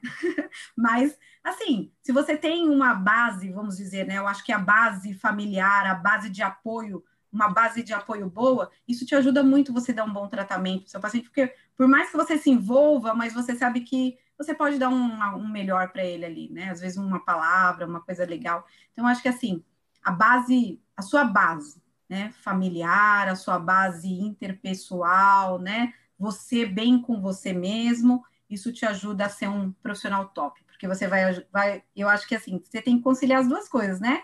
Você estar bem com o conhecimento. Então, juntando as duas coisas ali, não tem como dar errado dentro da fisioterapia, né? Como, né? Gostar. E eu acho que assim, principalmente gostar do que você faz, né? É, é primordial, né? É verdade. E você acha que tanto essa questão do pessoal e do profissional, é, com a pandemia, te afetou muito, né? Como que era esse cotidiano antes da pandemia e, e agora, né?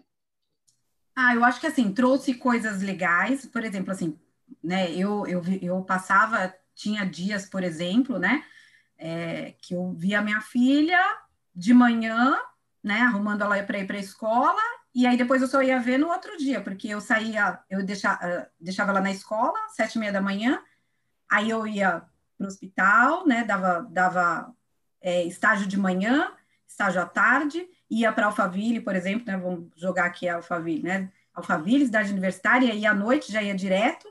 E aí depois eu só voltava 11h30, 15 para meia-noite para casa, né? E aí então eu só ia conseguir vê-la de novo, né, na, no outro dia de manhã, né? Então, assim, eu acho que isso deixava muito distante, não distante, mas é que você não sabe, né, ali o que está acontecendo, né, a família, e isso faz falta para uma criança, né? Eu acho que assim, principalmente ela de sete anos, né? O ano passado, por exemplo, seis anos. Então, acho que isso realmente era bastante com cinco anos. É isso, é, essa rotina que eu estou falando para vocês é desde quando ela tinha quatro meses. A gente, né? Eu voltei para o hospital, voltei para trabalhar logo que eu é, deu os quatro meses lá, eu coloquei ela na, na escolinha, ela passava 12 horas. Eu falei, eu dava plantão no hospital 12 horas e ela dava plantão lá na, na, na escolinha, né? Então, isso tudo, né, é, eu acho que fazia, faz muita falta, né? Eu, eu falo, tinha turmas assim que às vezes eu chegava lá, ficava contando coisas, né, dela e tudo. Então, tinha turmas no presencial, a gente tem muito mais contato, né? Não tem jeito, né? Então, eles queriam ficar, ai, conta mais, conta mais, né? Vou, conta mais histórias, não sei o quê, né? Então, isso era bem legal, assim. E eu acho que nesse contexto da pandemia, isso aproximou, mas ao mesmo tempo me, me afastou dos alunos, por exemplo, que eu sinto muita falta desse contato, né? Eu tinha, eu tinha, por exemplo, né? É, essa distância, né, aí da, da minha filha, do meu marido, às vezes, né, passava horas, assim, né, longe. Meu marido ainda via porque ficava me esperando, mas a minha filha, por exemplo, então, o que, que era gostoso, né? Esse contato, então você contava história, aí os alunos vinham, perguntavam, e a gente, e tinha muita coisa que a gente conversava, não era só, né, é, de fisioterapia, de um monte de coisa, da vida, e a gente se envolvia, todo mundo, então eu acho que isso falta, isso, nossa, eu falo assim, olha, o que a pandemia mais me trouxe de tristeza é encontrar os alunos na janela. Para mim, isso é. Eu acho que para mim é assim uma coisa que, puxa, essa relação do aluno com o professor, assim, isso, nossa, me faz muita falta. A sala de aula me faz muita falta, né? Ter ali o contato, explicar, né? E olhando no olho e ver quem é que está entendendo, quem não está, né? quantas vezes, assim, eu falo, né? Às vezes eu explico uma coisa, eu fico pensando, meu Deus do céu, será que eles estão entendendo mesmo o que eu estou falando, né? Porque quando eu falava na sala de aula, você olhava para a cara do aluno, você já viu uma interrogação enorme na cara. É. Eu já falava na hora, Fernando, você não entendeu o que eu falei, né? Por exemplo, estou usando, né? Fê, você não entendeu o que eu falei, né? Ele ia falar, não, não entendi. Ou então ele ia falar, ah, é mais ou menos. Quando falava mais ou menos, eu já sabia que não entendia nada. Já era. Então eu é mais para menos. mais para menos do que para mais. Então isso faz. Nossa, eu acho que assim, dentro do contexto a pandemia, essa distância, a distância da faculdade, assim, isso tudo para mim foi bastante complicado. Do hospital, né, mas principalmente do hospital, né, dos alunos dentro do hospital, de passar toda essa experiência ali no dia a dia, do lado do paciente. Isso era, nossa, fantástico, né, para o aluno aquela coisa gostosa de ver ele, nossa, não acredito, né? Se mostra lá no ventilador mecânico, né? Eu dava aulinha no ventilador para eles, né? aqui, ó, tá vendo? Aqui, ó, você tá vendo? Quando você faz isso daqui, ó, acontece isso no ventilador. Ah, é verdade, ó lá, nossa, você muda para o parâmetro. Meu Deus, é verdade. Então, isso, puxa, pra gente é, é assim, um desespero, assim. Desesperador, né? Às vezes eu, o Fê que tem aula comigo, às vezes eu fico me matando, levantando, né, no, na aula, tentando mostrar, não sei o quê, mas, nossa, é totalmente diferente, né? esse contato realmente faz muita falta para mim, muita, muita mesmo. Não vejo a hora de sair dessa janela. Pro, pegando um gancho, você citou bastante a respeito de dificuldades aí. É, eu, eu tava pensando aqui comigo, eu quero emendar duas perguntas em uma só. Como foi a sua graduação e as maiores dificuldades que, que ocorreu nesse período? na realidade, a fisioterapia para mim foi uma coisa que uh, caiu no meu colo, assim, né? Eu posso dizer, porque eu nunca não queria fazer fisioterapia, eu queria fazer engenharia eletrônica. Na realidade. Caramba! É, olha só, eu não gostava de matemática, né? Mas eu queria fazer engenharia eletrônica, porque na realidade eu sempre gostei muito de computador né? Ah, Talvez por influência dos meus tios, assim, trabalhava, essas coisas todas, então eu gostava bastante. Aí eu queria fazer engenharia eletrônica, na realidade engenharia mecatrônica, mas na época era uma área que para mulher desencanava totalmente. Então eu queria, eu falei, então vou fazer engenharia eletrônica que eu trabalho com hardware e software. Eu fiz é, o colégio, né, voltado aí para informática, então eu queria seguir essa área. Mas um, sempre, né, tendo ali um pezinho na, na, na gostava de educação física, gostava de, de trabalhar com saúde, achava legal, mas não. E aí eu, quando fazendo o vestibular, já prestes para passar, assim, prestei vários vestibulares, passava na primeira, bombava na segunda, não sei o quê. E aí eu cansei das públicas e falei, ah, vou fazer uma particular mesmo. E aí não foi muito engraçado que uma, um engenheiro é, olhou para mim e falou: Mas você gosta mesmo disso? Você não tem nada a ver com isso, sua cara não é essa daí, não. Eu falei: Não, eu gosto, é isso que eu quero seguir. Tem certeza, né, de uma empresa que eu trabalhava? Eu comecei a trabalhar com 14 anos, né, e trabalhava com recreação infantil. E aí, essa, e nessa época, eu aí fiz colégio e fui me envolvendo com a informática, mas aí eles falavam sempre isso: você não é dessa área, você é da área da humana, você é da humana, você é da saúde, você é da saúde. E aí esse engenheiro olhou para mim e falou: Você você tá na área errada. Você, você vai ser feliz? Eu falei: Ah, eu não gosto. Ele falou: Você gosta de matemática? Primeira pergunta: Você gosta? Eu falei: Não, não gosto. Ele falou: O que você vai fazer lá? Eu falei: Ah, sei lá, é que eu gosto de computador. Falou: Não, você não vai se dar bem aí, não. Procura outra área. Eu falei: Que área? O que, que eu vou estudar, meu Deus? O que, que eu quero? E aí, na época, eu trabalhava, eu quando logo que que eu, eu fiz o cursinho, né, para ficar pensando, não sei o quê, e aí eu tinha mudado de emprego, estava trabalhando numa, área, numa outra área que era é, área de vendas, essas coisas assim. Trabalhava como, aí já tinha, já estava com 18, 19 anos, né? Trabalhava na área de vendas, era, era auxiliar de vendas lá.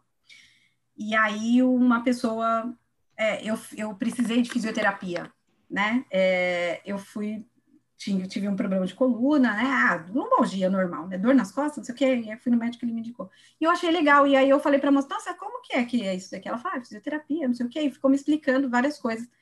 E eu achei legal. Guardei aquilo para mim. E aí, então, na época, quando eu fui prestar vestibular, eu falei assim, tinha a faculdade, eu morava em Guarulhos, tinha a faculdade, tinha a fisioterapia. Eu falei, quem sabe, né? E aí foi muito engraçado que na época todo mundo ficou abismado Fisioterapia, que isso? Ninguém nem sabe. Você vai jogar seu dinheiro fora. Você tá louca? Aí, né, meu pai falou: você nem gosta, você vai ter aula de anatomia lá, como você vai entrar? Você morre de medo de morto, o que você vai fazer lá dentro? Ah, sei lá, vamos lá, né? E aí eu prestei a fisioterapia, entrei e me apaixonei totalmente. Parecia que eu tinha caído, né? E aí foi quando eu comecei. Na época eu trabalhava, continuei trabalhando nessa empresa, trabalhava durante o dia, estudava à noite, um sacrifício enorme, né? Porque não é fácil trabalhar, estudar, a área não tinha nada a ver, né? Mas ali ralando pra caramba e consegui. E na época que eu fui fazer o estágio, para mim foi um divisor de águas, porque eu tinha que largar um emprego que eu pagava a faculdade para poder é, fazer o estágio. E não tem como você fugir do estágio, porque se você não fizer estágio, você não se forma.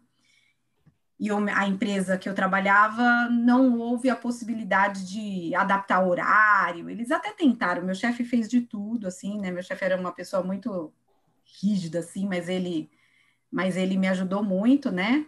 E aí ele, era tanto que eu contei até para o meu marido que teve, era engraçado que eu, eu xerocava os meus livros lá na empresa, né? E eu xerocava para mim e para os meus amigos. E aí ele sabia Quer dizer, ele fingia que não sabia, porque não podia, era proibido, é óbvio, né? Você vai ficar xerocando livro lá, material, né? E eu até, eu, eu e minhas amigas, a gente vendia as cópias. E aí a gente ganhava uma graninha, né, com isso. Olha só que absurdo. E aí, uh, uh, uma vez ele entrou e eu estava tirando cópia de um livro. Aí eu, nossa, eu quase desmaiei, né? Na sala. E aí ele falou assim: não, pode continuar tirando as suas cópias, mas depois você faz esse trabalho para mim. Então, assim, ele sabia, né? E não me impediu nunca de fazer isso, né? Ele sabia, porque eu usava ali o trabalho, né, para me beneficiar em algumas coisas, mas ele me ajudou muito. E na época ele falou: Isso eu não vou conseguir te ajudar, infelizmente, porque a empresa não permite você trabalhar meio período. E foi para mim complicado, porque eu tive que parar de trabalhar. E meu pai foi bem claro comigo: se você parar de trabalhar, eu não tenho como pagar sua faculdade, então você vai ter que parar a faculdade. E eu falei: não vai, não vou hum. conseguir, eu não vou. Eu vou ter que fazer alguma coisa. E na época eu me inscrevi naquele CA, né, que é o, o negócio de estágio lá, o não, aprendiz. Agora sigla, né? É de estágios, né, que te ajuda e eles consegui, e eu consegui um estágio é, em Horto, né, numa clínica de orto na Lapa. Eu morava em Guarulhos, fazia faculdade em Guarulhos, mas era lá na Lapa. E eu hum. fui, né? E aí eu falei, eu vou, porque era o, o, dinheiro que eu ganhava na, na bolsa do estágio ia me ajudar a pagar, ia, era o valor da minha faculdade, era exatamente o valor da minha faculdade. E aí eu, meu, meu, eu falei para meu pai, se você conseguir pelo menos me bancar aí na, na para as passagens de ônibus, né, para a gente conseguir, pelo menos, né, um tempo, eu consigo bancar a faculdade. E aí eu consegui, graças a Deus, né, é, meu pai foi me ajudando, eu fui conseguindo é, pagar a faculdade, eu falava que eu era um laranja, eu recebia o dinheiro lá do estágio, chegava lá na faculdade e entregava, assim, tuf, né, porque eu era só o laranja para transferir o dinheiro, né, seis meses da minha, da minha rescisão serviu para pagar, comprar roupa, material e pagar parte da minha passagem. Depois meu pai conseguiu me manter e aí eu consegui terminar a faculdade, né? Tive que largar o emprego, mas consegui. Logo que eu estava terminando de me formar, um médico lá na clínica mesmo de ortopedia, e nossa, eu adorava lá, mesmo sendo longe, era difícil, porque eu, faz... eu morava em Guarulhos, estudava, é, eu morava em, em Cumbica, né, que é próximo ali do aeroporto, estudava no centro de Guarulhos e hum, fazia estágio de manhã lá no Hospital Municipal do, do, da Vergueiro ou no Emílio Ribas, que eram os hospitais que a gente fazia, e depois eu tinha que ir para Lapa. Voltava, eu tinha aula à noite, nos dias de estágio, porque as aulas eram diárias, eu voltava, saía cinco e pouco lá da Lapa, entrava sete e meia, né? Na verdade, começava às sete horas, mas eu chegava às sete e meia na faculdade, ficava das sete às onze da noite, chegava em casa meia-noite, tinha que preparar seminário, né? Meu Deus do céu! Absurdo. Muito eu isso. Eu chorava. A gente vê muito. Caramba, eu, eu tentava, eu tinha dia que eu eu eu estava tão cansada e eu tinha que estudar para a prova, tinha que estudar. Então eu chegava, eu lembro que eu chegava em casa assim, aí eu comia assistindo o jornal da Globo, lá aquele jornal da Globo, e ali eu ficava, eu tinha que já levantar, né? Se eu tinha prova, se tinha que fazer seminário ali, eu já tinha que levantar. Então eu saía dali, ia para a mesa da cozinha que era mais gelada, não estudava na cama, senão eu dormia. E ali várias vezes eu dormia, em cima do, do caderno para poder estudar, porque no outro dia, 5 da manhã, eu tinha que levantar, porque eu tinha que pegar o ônibus para ir para o estágio, né? E várias vezes eu sentava na cama assim, eu chorava, ah, não vou conseguir, eu não vou. E minha mãe falava, vai, vai, você, você inventou, você vai, agora você tem que ir até o final. E eu consegui, graças a Deus, por isso que eu falo assim, não, não desanime, né? Não pode, é, não pode. Não tem como. Eu, eu tinha uma hora para sair do, do estágio lá do, do servidor, por exemplo, da Vergueiro, e chegar na Lapa. Eu tinha que pegar um metrô e sair dali da zona do centro para a zona oeste. É muito longe, assim. É longe Meu porque não é fácil. E aí eu lembro que eu comia dentro do metrô, porque o metrô era mais tranquilo, né? E eu comia dentro do metrô. Então eu levava nuggets, língua, é, eu levava lanche, lanche, lanche. Aí chegou uma hora que eu não aguentava mais. Ai, não aguento mais lanche de presunto, não aguento mais, não aguento fruta. Aí eu lembro que uma vez eu falei, eu queria comer comida, coisa de comida. Aí eu lembro que uma vez eu levei uma linguiça, porque eu tava com muita vontade. Aí eu levei ela toda cortadinha, tô eu lá, sentava no cantinho e eu tô lá comendo. Aí uma mulher estava sentada, ela falou, eu já vi de tudo dentro do metrô, mas uma pessoa comer linguiça dentro do metrô realmente é a primeira vez. Pro, hoje em, dia, hoje em dia não tem mais como. Hoje em dia você saca um lanche no, no meio, Nossa, no meio é, do metrô, é capaz é, de. Não, não tem nem espaço, não tem nem espaço. Porque esse, como eu chegava em cima da hora lá no estágio, né, lá, no, lá na clínica, né, como eu chegava em cima da hora, eu só ia poder comer quatro da tarde, que era o horário de 15 minutos de intervalo que a gente tinha. Eu ia conseguir. Sem condições. Né? Sem, condições. condições. Eu tinha que comer no caminho, né? E no ônibus eu passava mal. Então, o metrô era a minha chance. Aí eu comia nuggets. Aí comecei a carregar nuggets, linguiça, de tudo. Meu pai fazia hambúrguer, cortava os quadradinhos, né? E aí eu fui conseguindo, né? E consegui me formar, graças a Deus. Então, eu, eu sempre falo assim, é, é, difícil, as pessoas às vezes falam assim, nossa, eu não vou conseguir. Consegue, consegue sim. A gente passa por muita coisa, muita, muita, muita coisa mesmo, mas dá, dá medo. É, na época, imagina, né? Como que eu, meu pai olha assim, imagina seu, olho, seu pai olhar para sua cara e falar assim: Ó, oh, sinto muito, você vai ter que sair da faculdade. E eu não consigo pagar a sua faculdade. Se você for sair do emprego, sinto muito, você vai ter que parar e você arriscar, você falar, não. Mas eu não tenho outra chance, porque também eu vou ficar como? A vida inteira lá no. Vou ter que ficar a vida inteira aqui nesse emprego, esperando eu arrumar um outro lugar para começar a trabalhar. Falei, não, eu vou. Eu tenho seis meses de rescisão, de seguro-desemprego, aí foi que me manteve por seis meses, e graças a Deus eu consegui esse emprego. Logo eu estava terminando de me formar, e aí, Deus foi tão bom comigo que logo quando eu estava terminando de me formar, assim, eu estava nos últimos meses, um médico que era pneumologista e trabalhava com homeopatia. Aí ele estava fazendo um tratamento de tornozelo e eu atendia ele, né, lá na clínica, e ele falou: "O que você gosta?" Eu falei: "Eu gosto de eu, eu, ele falou: "Você quer seguir essa área?" Eu falei: "Não, eu gosto de fisioterapia, eu gosto de RESP. Quero trabalhar no hospital, trabalhar com, com fisioterapia respiratória." E aí ele me deu um cartão falou, vem trabalhar comigo lá na minha clínica, eu estou precisando de alguém para fazer fisioterapia respiratória nos meus pacientes, que eu atendo muito asmático, muito paciente com rinite, com doenças respiratórias. Eu falei, eu não posso trabalhar agora, porque eu, não, eu, eu ainda estou me formando. Ele falou, então, quando você se formar, você liga aí nesse, nesse telefone e a gente conversa. Eu guardei. E aí, você sem emprego, sem nada, quando você se formou, eu falei, ah, vou ligar, né? Quem sabe? E ele me deu um emprego mesmo, me deu uma oportunidade, trabalhei com ele dois anos. Dois anos lá, atendendo, de graça, assim, de graça não, né? Inicial, é, na realidade, assim, eu, eu atendia, é, ele tinha o convênio, né? Ele tinha os particulares e tinha o convênio, só que como o convênio não cobria fisioterapia, eu, os pacientes tinham que me pagar. Então, ele falou: se você cobrar o valor da fisioterapia mesmo, você não vai conseguir paciente aqui comigo, porque os meus pacientes também não são, são ricos, né? Tem os que são bons, os que são, né? Mas tinha muita gente assim de Caieiras, daquelas, daquelas regiões ali na Lapa, né? Aquelas regiões mais distantes, Jandira, sabe? Paciente, né? Bem mais difícil, assim, né? De uma situação mais difícil. Então, eu fazia uma divisão, cobrava, às vezes fazia menos sessão, cobrava, né, dividia o valor, cobrava o valor, mas dividia, parcelava. Olha só. A gente fazia parcelamento do tratamento de fisioterapia.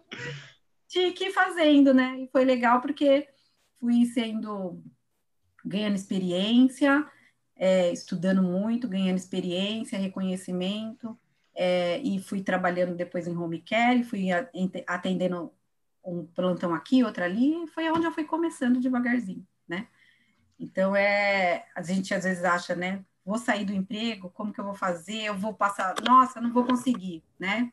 A gente escuta muito isso, né? Não vou conseguir. Não, consegue. Pode ter certeza que se você quer ser fisioterapeuta mesmo, você vai conseguir. Consegue. E é, infelizmente, aqui mesmo no Brasil é a realidade de muita gente, né? Que tem que é. conciliar é. trabalho, tem que escolher se paga mensalidade ou se põe comida na, na mesa. Às vezes algum tem filho ou as famílias... É, né? Não é fácil. É, infelizmente, no Brasil, uma realidade muito comum que piorou ainda mais com a pandemia. É, muito, né? Eu acho que a pandemia, infelizmente, a gente fica muito triste, assim, né, de ver os alunos quererem continuar estudando, né? A ver, eu, eu, né, a gente tem essa, essa ciência, nós como professores, né, nós, ah, e o, o, aqui cito até o professor Cristiano, né, que ele sempre deixou isso muito claro, assim, para nós, né? A gente tem, tem essa consciência, mas ele sempre tem isso, né? eles, nós temos consciência da dificuldade de, dos alunos, dos nossos alunos em, em terminar o curso, né, em, em, em, levar essa vida acadêmica, todo esse sacrifício. E agora, dentro da pandemia, muito mais, né? Quantos alunos que queriam estar tá terminando, queriam estar tá continuando, mas não pode, tiveram que parar, né? Então, para a gente é, é uma tristeza muito grande, né? Saber que estava ali um sonho e teve que ser, infelizmente, temporariamente, né? Espero, se Deus quiser, que temporariamente interrompido aí por conta dessa situação que nós estamos vivendo hoje, né? Econômica, né? Sim. Voltamos aos comerciais. É. Depois da pausa. É, então, Pro, pegando esse gancho, né, das, das dificuldades, né, do, do que o fisioterapeuta precisa, né, do antes e o durante, né? O que você acha, né, como nas suas experiências por ser, né, uma profissional de muitos anos de experiência, bem capacitado, que já é mestre, que dá aula para outras alunos que vão ser futuros fisioterapeutas, você acha que, né, historicamente, você acha, historicamente eu digo, né, na sua carreira, você por ser mulher enfrentou alguma dificuldade assim ainda mais sendo muito capacitado, algumas pessoas, tanto paciente quanto outros profissionais, duvidavam da sua é, da sua, como posso falar, da sua capacidade, né? É, assim, a, como a fisioterapia, assim, a fisioterapia é uma área, né, agora, eu falo, né, nossa, agora tem muito homem, né, mas a, a fisioterapia sempre foi uma área muito voltada para a mulher, porque as pessoas achavam que fisioterapia era só lá ficar fazendo exercício, não sei o quê, né? Aquela coisinha. Então, uh, tinha, na época que eu estudei, na minha sala, né? Nós éramos em, nós iniciamos aí com 70 alunos, na época que eu, que eu iniciei, né? E nós tínhamos quatro alunos homens, quatro. Terminamos com dois. Terminamos com dois. Terminamos em 40 com dois. Olha só, o fim, muito pouco, né? E então, assim, foi crescendo. Eu acho super legal quando eu entro numa sala e tá bem, hoje tá bem diversificado. Nossa, tem muitos, né? É, muitos homens, né? Muitos meninos. Nossa, adoro isso, né? E, mas assim, então, por ser mulher, eu acho que não tanto, né? É, não, não tinha tanto. O meu problema era, é, assim, eles confiar, é, confiarem, principalmente assim, eu, eu né, vocês nunca me viram, mas eu tenho um metro e meio. então eu acho que assim, a dúvida era, ai, você vai me aguentar mesmo? Ah, você entendeu de paciente? Ah, mas você não. Olha o seu tamanho, você que vai vir me atender? Ah, não, não. Não tem alguém maior para me atender, entendeu? Então, isso às vezes nunca, né? E eu nunca, jamais, assim, eu falava assim, bom, Fisioterapia não é altura, é técnica. Então, eu posso provar, deixa eu te atender uma vez, aí eu provo para você. Se você não gostar, se você não quiser, a gente pede para vir uma outra pessoa maior. Mas vamos ver aí depois do atendimento. Por quê? Porque fisioterapia é técnica, né? Eu já levantava, uma vez eu levantei um cara de dois metros, o cara falou, ah, né? E ele tinha feito uma cirurgia de coluna e precisava pôr ele em pé. E eu falei, e não tinha, tinha que colocar o cara em pé, vai fazer o quê, né? E aí eu, ele falou, você não vai conseguir. Eu falei, vou, ué, como que eu não vou? mas o seu tamanho, eu vou, vou, pisar na sua cabeça. Se eu cair em cima de você, eu te esmago, transformo. Eu falei, não vai, você não vai, você não vai cair. E eu também não vou virar uma moeda, pode ficar tranquilo, porque é técnica. Eu coloquei ele em pé e ele falou, né, que a bicha é ruim mesmo, né? E aí, porque não é não é tamanho, é técnica, né? Eu acho que dentro a depois eu acho que assim, para eu, por exemplo, que sempre trabalhei em UTI, o ambiente de UTI, né, tinha as, as médicas, né, as mulheres, né, que a gente se juntava, mas no ambiente de UTI tem muito homem, né? Agora tem tá bem diversificado, mas na logo que eu comecei, os plantonistas a maioria era homem, então às vezes eles ficavam com aquelas piadinhas, né? Ah, será que sabe mesmo o que tá fazendo? Ah, mulher, ah, não sei o que, ah, você vai inventar, não sei o que, né? Então, assim, a gente tinha que se impor ali, entendeu? Olha, aqui, ó, né? Eu né, posso, faço, sou assim, né? Isso daqui funciona desta forma porque é desta forma que tem que ser, não sei o quê. Então, você vai conquistando, né? Ali o respeito, né? Eu acho que a dificuldade maior era mais em relação a essa coisa do tamanho, né? Das piadinhas, do, da desconfiança de você não conseguir, né?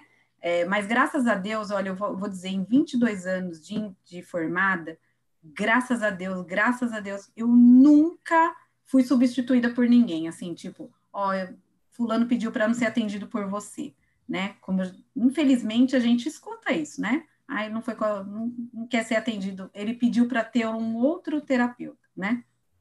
Principalmente hospital, principalmente hospital particular, né? que as pessoas pagam e eu trabalhei, tive essas duas realidades, do público e o particular, né? São coisas bem diferentes, são, são mundos bem diferentes, né? O público e o particular. E graças a Deus, né? E no ambiente particular, como tem aquela coisa do convênio, estou pagando, você, é, né? Tem, claro que não são todos, né? Mas tem sempre, né? Aqueles, né? Eu estou te pagando, eu pago seu salário, nananã, essas coisas assim. Então, né, eles exigiam, né, eles não, não gostavam do atendimento, eles não queriam, né, eles não tinham confiança, eles trocavam, pedia para trocar, pedia para ser atendido por outro. E eu digo, né, graças a Deus eu nunca fui substituída, nunca ninguém eu cheguei e falar, ó, oh, vou tirar esse paciente que ele pediu para, né, ou então, ah, vou, vou, esse paciente aqui, ele prefere ser atendido por homem ou por mulher, ou ele não quer ser atendido. Nossa, graças a Deus eu nunca tive isso, nem no particular né? Que é mais costume ter essas coisas, né? Então, acho que assim, eu acho que é muito do. É isso que eu bato de novo na tecla. É o conhecimento, é você ser né, profissional acima de tudo, né? Então, isso é muito. É, é, isso é o que te impõe, né? As pessoas nem te veem como. É, não percebem em relação ao seu, à sua altura, seu sexo, quem é você, nem nada, ele vê você como um profissional, como alguém competente para atender eles, né? Então, isso é muito legal. Teve uma vez no pronto-socorro, uma vez, né? A gente ficava, eu trabalhava no hospital particular, que a gente ficava com o. o era, no, era um fone, né? Era como se fosse. Esqueci agora o nome do, do, negócio lá que a gente ficava. A gente apelidou, tinha um apelido, né? Era o desesperador, né? que era quando tocava era o desespero total de todo mundo, né? E aí é que eu só lembro do apelido desesperador, então esqueci. Ramal seria? seria Ramal. Era, era um móvel, era um telefone ah. móvel que a gente ficava, né? Como se fosse um talk, né? Uhum. E aí por ali a gente era chamado ali, né? A qualquer em alguma unidade que precisasse. E aí eu lembro que quem ficava era responsável por atender as emergências, né? Lá no pronto-socorro a gente tinha que atender as emergências. E aí, uma vez me chamaram, eu fui lá. Quando eu cheguei, aí o, o, aí o paciente, né, desconfortável, ainda olhou para mim e falou assim: Ah, eu não sabia que aqui dava, eu não sabia que vocês iam mandar uma criança para me atender. Ah, imaginou um negócio desse, né? Que absurdo. Ah, eu não sabia que a gente aqui era atendido por crianças. Aí eu falei assim: Ah, então tá bom é que o senhor não sabe o que, que a criança vai fazer com o senhor, né? Vixe, e aí, Maria. Né? E aí, nossa, né? Foi muito engraçado que depois ele pediu desculpa, falou, nossa, né? Eu nem imaginava. Ele falou, ai, me desculpa pela brincadeira, né? Ai, olha, só tenho que te agradecer e tudo mais, né? Mas foi muito. É, imagina, não é todo mundo. Eu levava muito na brincadeira, mas tem gente que às vezes não gosta, né? Acha, né? porque eles viam chegando daquele tamanho, né? Um paciente enorme, né? Aí eu lá, não acredito, né? Não sabia que vocês davam que criança podia atender aqui no hospital. então, assim, essas coisas que é, incomoda, né? Porque aí eu, eu, eu, falo, se você realmente se é, se você não é um bom profissional, se você já leva aquilo numa né, na, na marrice e tudo mais, e se você também não tem conhecimento, é claro que ele vai perder totalmente, você vai perder totalmente a credibilidade, né? Se você não sabe o que você vai fazer com ele, se você não, não der ali o seu melhor, o tal do atendimento de forma adequada e tudo, né? E ele não sentir confiança, realmente isso vai você vai perder ali, né? Então eu acho que assim, o fisioterapeuta, além de tudo, né, ele tem que, eu acho que assim, a chave de tudo é o conhecimento, né? Você pode ter ser grande, pequeno, é, mulher ou homem, né? É, é, conhecimento, né? Eu acho que a gente estava muita piada na UTI, né? Nossa, de todo mundo, né? Mas é, de tudo de brincadeira, porque eles só falavam, né? Assim, é, é não é, né? O tal, é, é, às vezes, né? Tinha técnico que falava assim, né? É, você não tá, você tá vendo esse tamanho aí, mas você não sabe o que tem aí dentro, né? Um monstro que tem aí dentro. Porque a gente realmente, né, tinha, porque eles ficavam bravos, né? Ó, vamos pôr o paciente para sentar. Pelo amor, Dani, pelo, não acredito. Você quer... Não, não, vamos embora, vamos, vamos, vamos, gente, vamos lá, vai, vamos pôr o paciente sentado, vai. E aí eles ficavam bravos. Um monstro, esse monstro aqui que colocaram para trabalhar com a gente, né? Porque eu não dava moleza, não. Ah, não pode dar mesmo, não. Pro, e agora uma pergunta aqui, não sei, pode ser um pouco ruim de responder, mas o que você mais gosta e o que você menos gosta na fisioterapia? O que eu mais gosto dentro da fisioterapia, fisioterapia respiratória. Mentira. é, pode ser na, na RESP, então, vai. É, pode ser. Não, eu acho que assim, ó, o que eu mais gosto da fisioterapia, de uma forma geral, né, é a gente, apesar de não ter, né, assim, é, é vamos dizer, que nem todo mundo tem essa coisa, né? O médico, né? O médico, né? O médico faz seis anos de faculdade, o médico é o especialista, o médico é o entendido. Então, não desmerecendo, eu acho que certo, né? Eles são realmente ali a, a capacitação deles. Mas eu, o que eu gosto na fisioterapia é a gente ter esse conhecimento de tudo um pouco para a gente passar para o paciente. Então, assim, essa, essa essa gama de coisas que a gente entende, que a gente conhece, quando alguém chega com uma, um caso para a gente, a gente vai ali, ó, matutando em cima do caso e vai pensando, e a gente ali, se brincar, a gente ali, ó, tá igualzinho a eles, né? É então, eu acho que isso é muito gostoso dentro da fisioterapia, você entender, né? Você conseguir dar uma explicação, você conseguir pensar em cima do paciente, isso dentro de todas as áreas, né?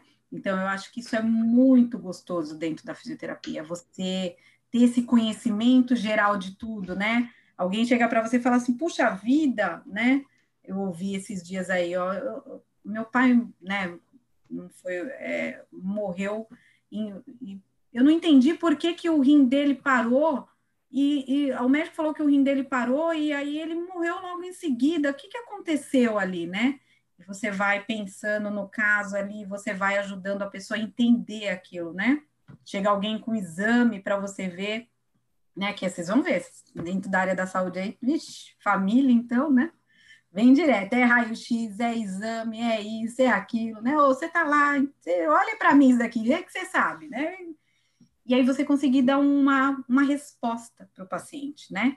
Isso é muito legal, muito gostoso. Eu acho que isso me dá um prazer muito grande, assim, muito bom, né? E o que eu não gosto da fisioterapia. Ixi, Essa é difícil. Essa, Essa é, é difícil, né? né? O que eu não gosto na fisioterapia? Deixa eu pensar em alguma coisa aqui, assim, que, que me deixa.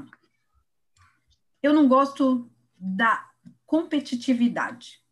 Eu acho que somos hum. todos iguais acho que a competitividade, eu quero ser melhor do que você, eu entendo mais do que você, eu acho que isso é muito ruim. Somos todos iguais. Eu acho que assim, a fisioterapia é um complemento, um complementa o outro, né? Eu sempre, que, eu sempre quis transformar os meus plantões nesta forma, né? Nunca competi com ninguém.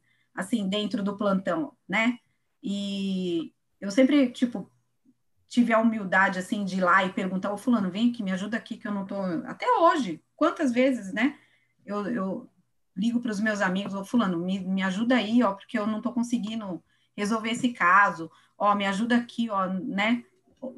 Até mesmo, né, uma vez eu, me, a aluna me mandou um receituário da, da, da, de uma, acho que de uma parente dela, de ortopedia, que aí era, tava, tava lá um termo, eu consegui decifrar, mas um, termo que eu nunca conhecia, eu falei, como que eu vou falar isso para ela? Liguei para o meu amigo, falei, ó, vou te mandei pelo WhatsApp, falei, ó, dá uma olhada aí para mim, me ajuda aqui, o que que essa paciente tem? Falei, ah, expliquei um pouco, né, falei, é, é aí parente de uma aluna minha, ela que me mandou. Ele foi lá, me explicou, eu fui lá, passei para ela, né, falei, aí tive a humildade de falar, ó, mandei para o meu amigo, é, que é da Horto, aí ele me explicou, então eu passei para você. Então, acho que isso, a gente tem que ser humilde, né? A gente tem que saber reconhecer as nossas limitações. Ninguém sabe tudo dentro da fisioterapia, né? Então, eu acho que isso é muito chato.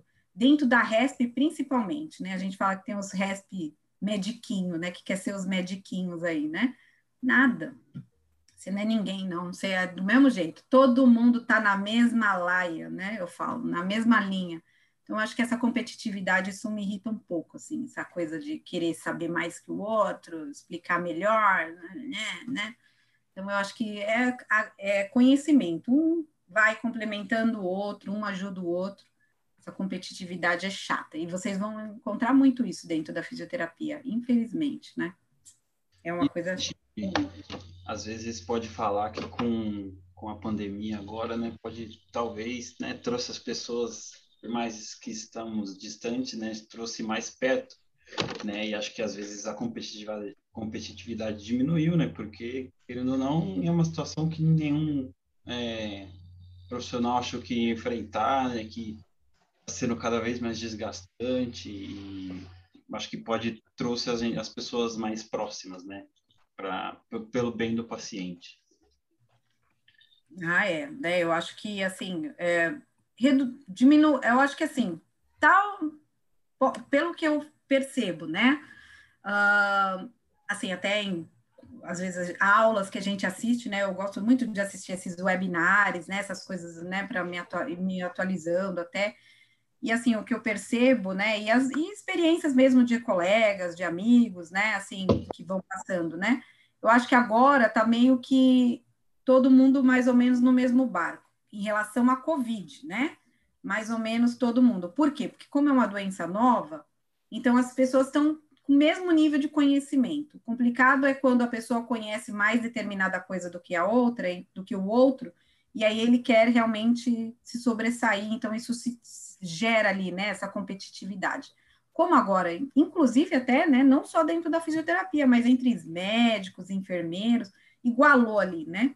Quem trabalha dentro de uma UTI Covid está todo mundo no mesmo barco, todo mundo no mesmo nível. Ninguém sabe mais do que ninguém, está todo mundo aprendendo junto.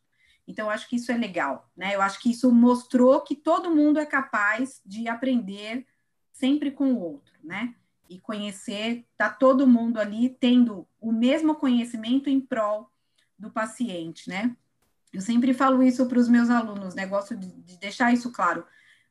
Quando principalmente dentro do hospital, dentro de uma unidade de terapia intensiva, principalmente, né? O paciente não é meu, não é do médico, não é da enfermeira, não é nem da equipe dele, né? Eu lembro muito que um médico falava isso, ó, a partir do momento que o seu paciente entrou aqui dentro dessa UTI, né?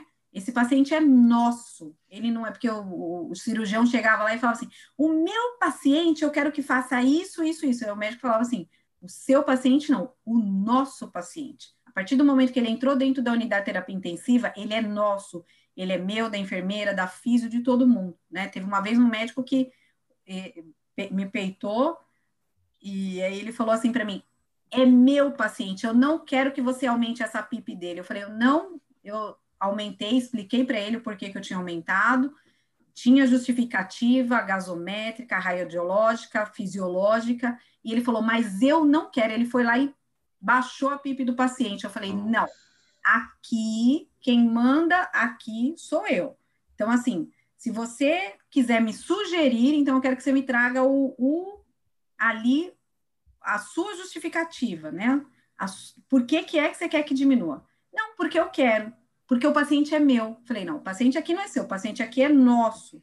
E aí ele falou, vou te levar para o comitê de ética, porque você está me desrespeitando.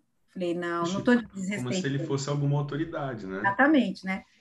Eu falei, não, você não está, eu, eu, eu não estou te desrespeitando, porque aqui o paciente é nosso, essa conduta é minha, então, eu acho que a gente pode discutir. Não, aí ele ia lá e diminuía. Aí eu vou, aí eu peguei e falei, não, tudo bem, então diminui.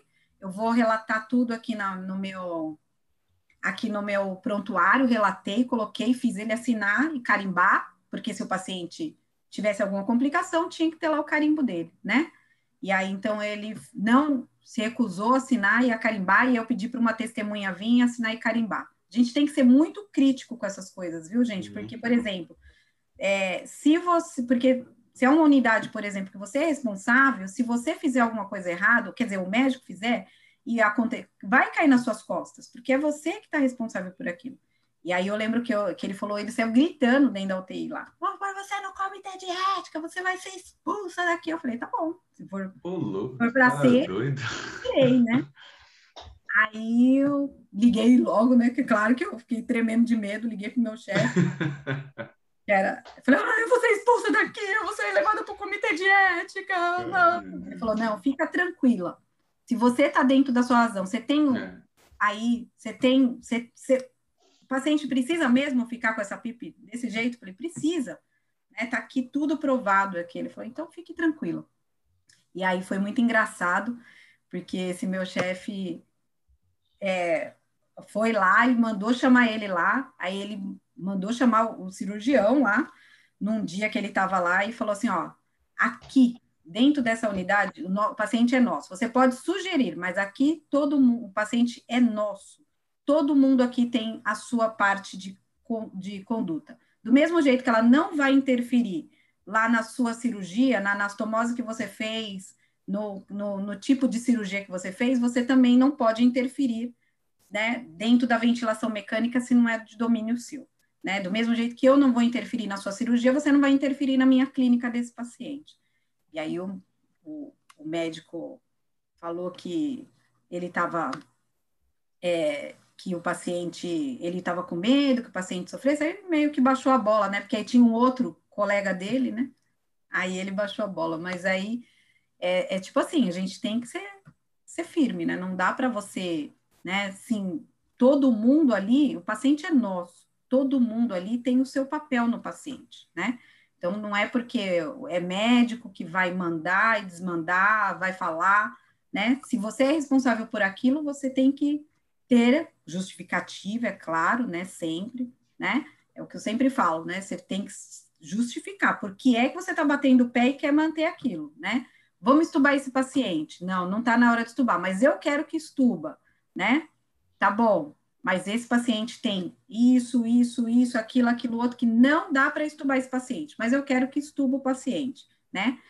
É, já aconteceu uma vez de ter que estubar um paciente, mas eu fiz o médico assinar, falei, ó, tá aqui, eu vou estubar, tudo bem, porque você tá mandando, mas você vai assinar aqui, ó, que você pediu, né? E coloquei, deixei claro lá no prontuário que ele que estava pedindo, doutor tal, com isso, com os parâmetros lá, e ele assinou, ele falou, vou assinar mesmo, aí eu não tenho medo de ninguém, não. E ele assinou. Eu falei, bom, vamos dar aí uns 10 minutos, né? Vamos dar 10 minutos aí para o paciente, e eu já falei para a enfermeira, né? Prepara tudo, deixa tudo preparado, carrinho, tudo. A, a enfermeira, pelo amor de Deus, eu falei, não, pode deixar, pode deixar que esse paciente não vai evoluir. Dito e feito, o paciente parou, ele lá, entubar, não sei o quê, nananã, né?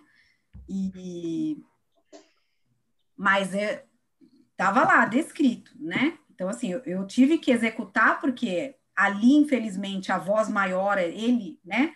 Apesar de ser, do paciente ser nosso, mas se numa situação dessa, né? É, o médico bate o pé, você não tem o que fazer, né? Você vai e executa, mas que é minoria, né? É.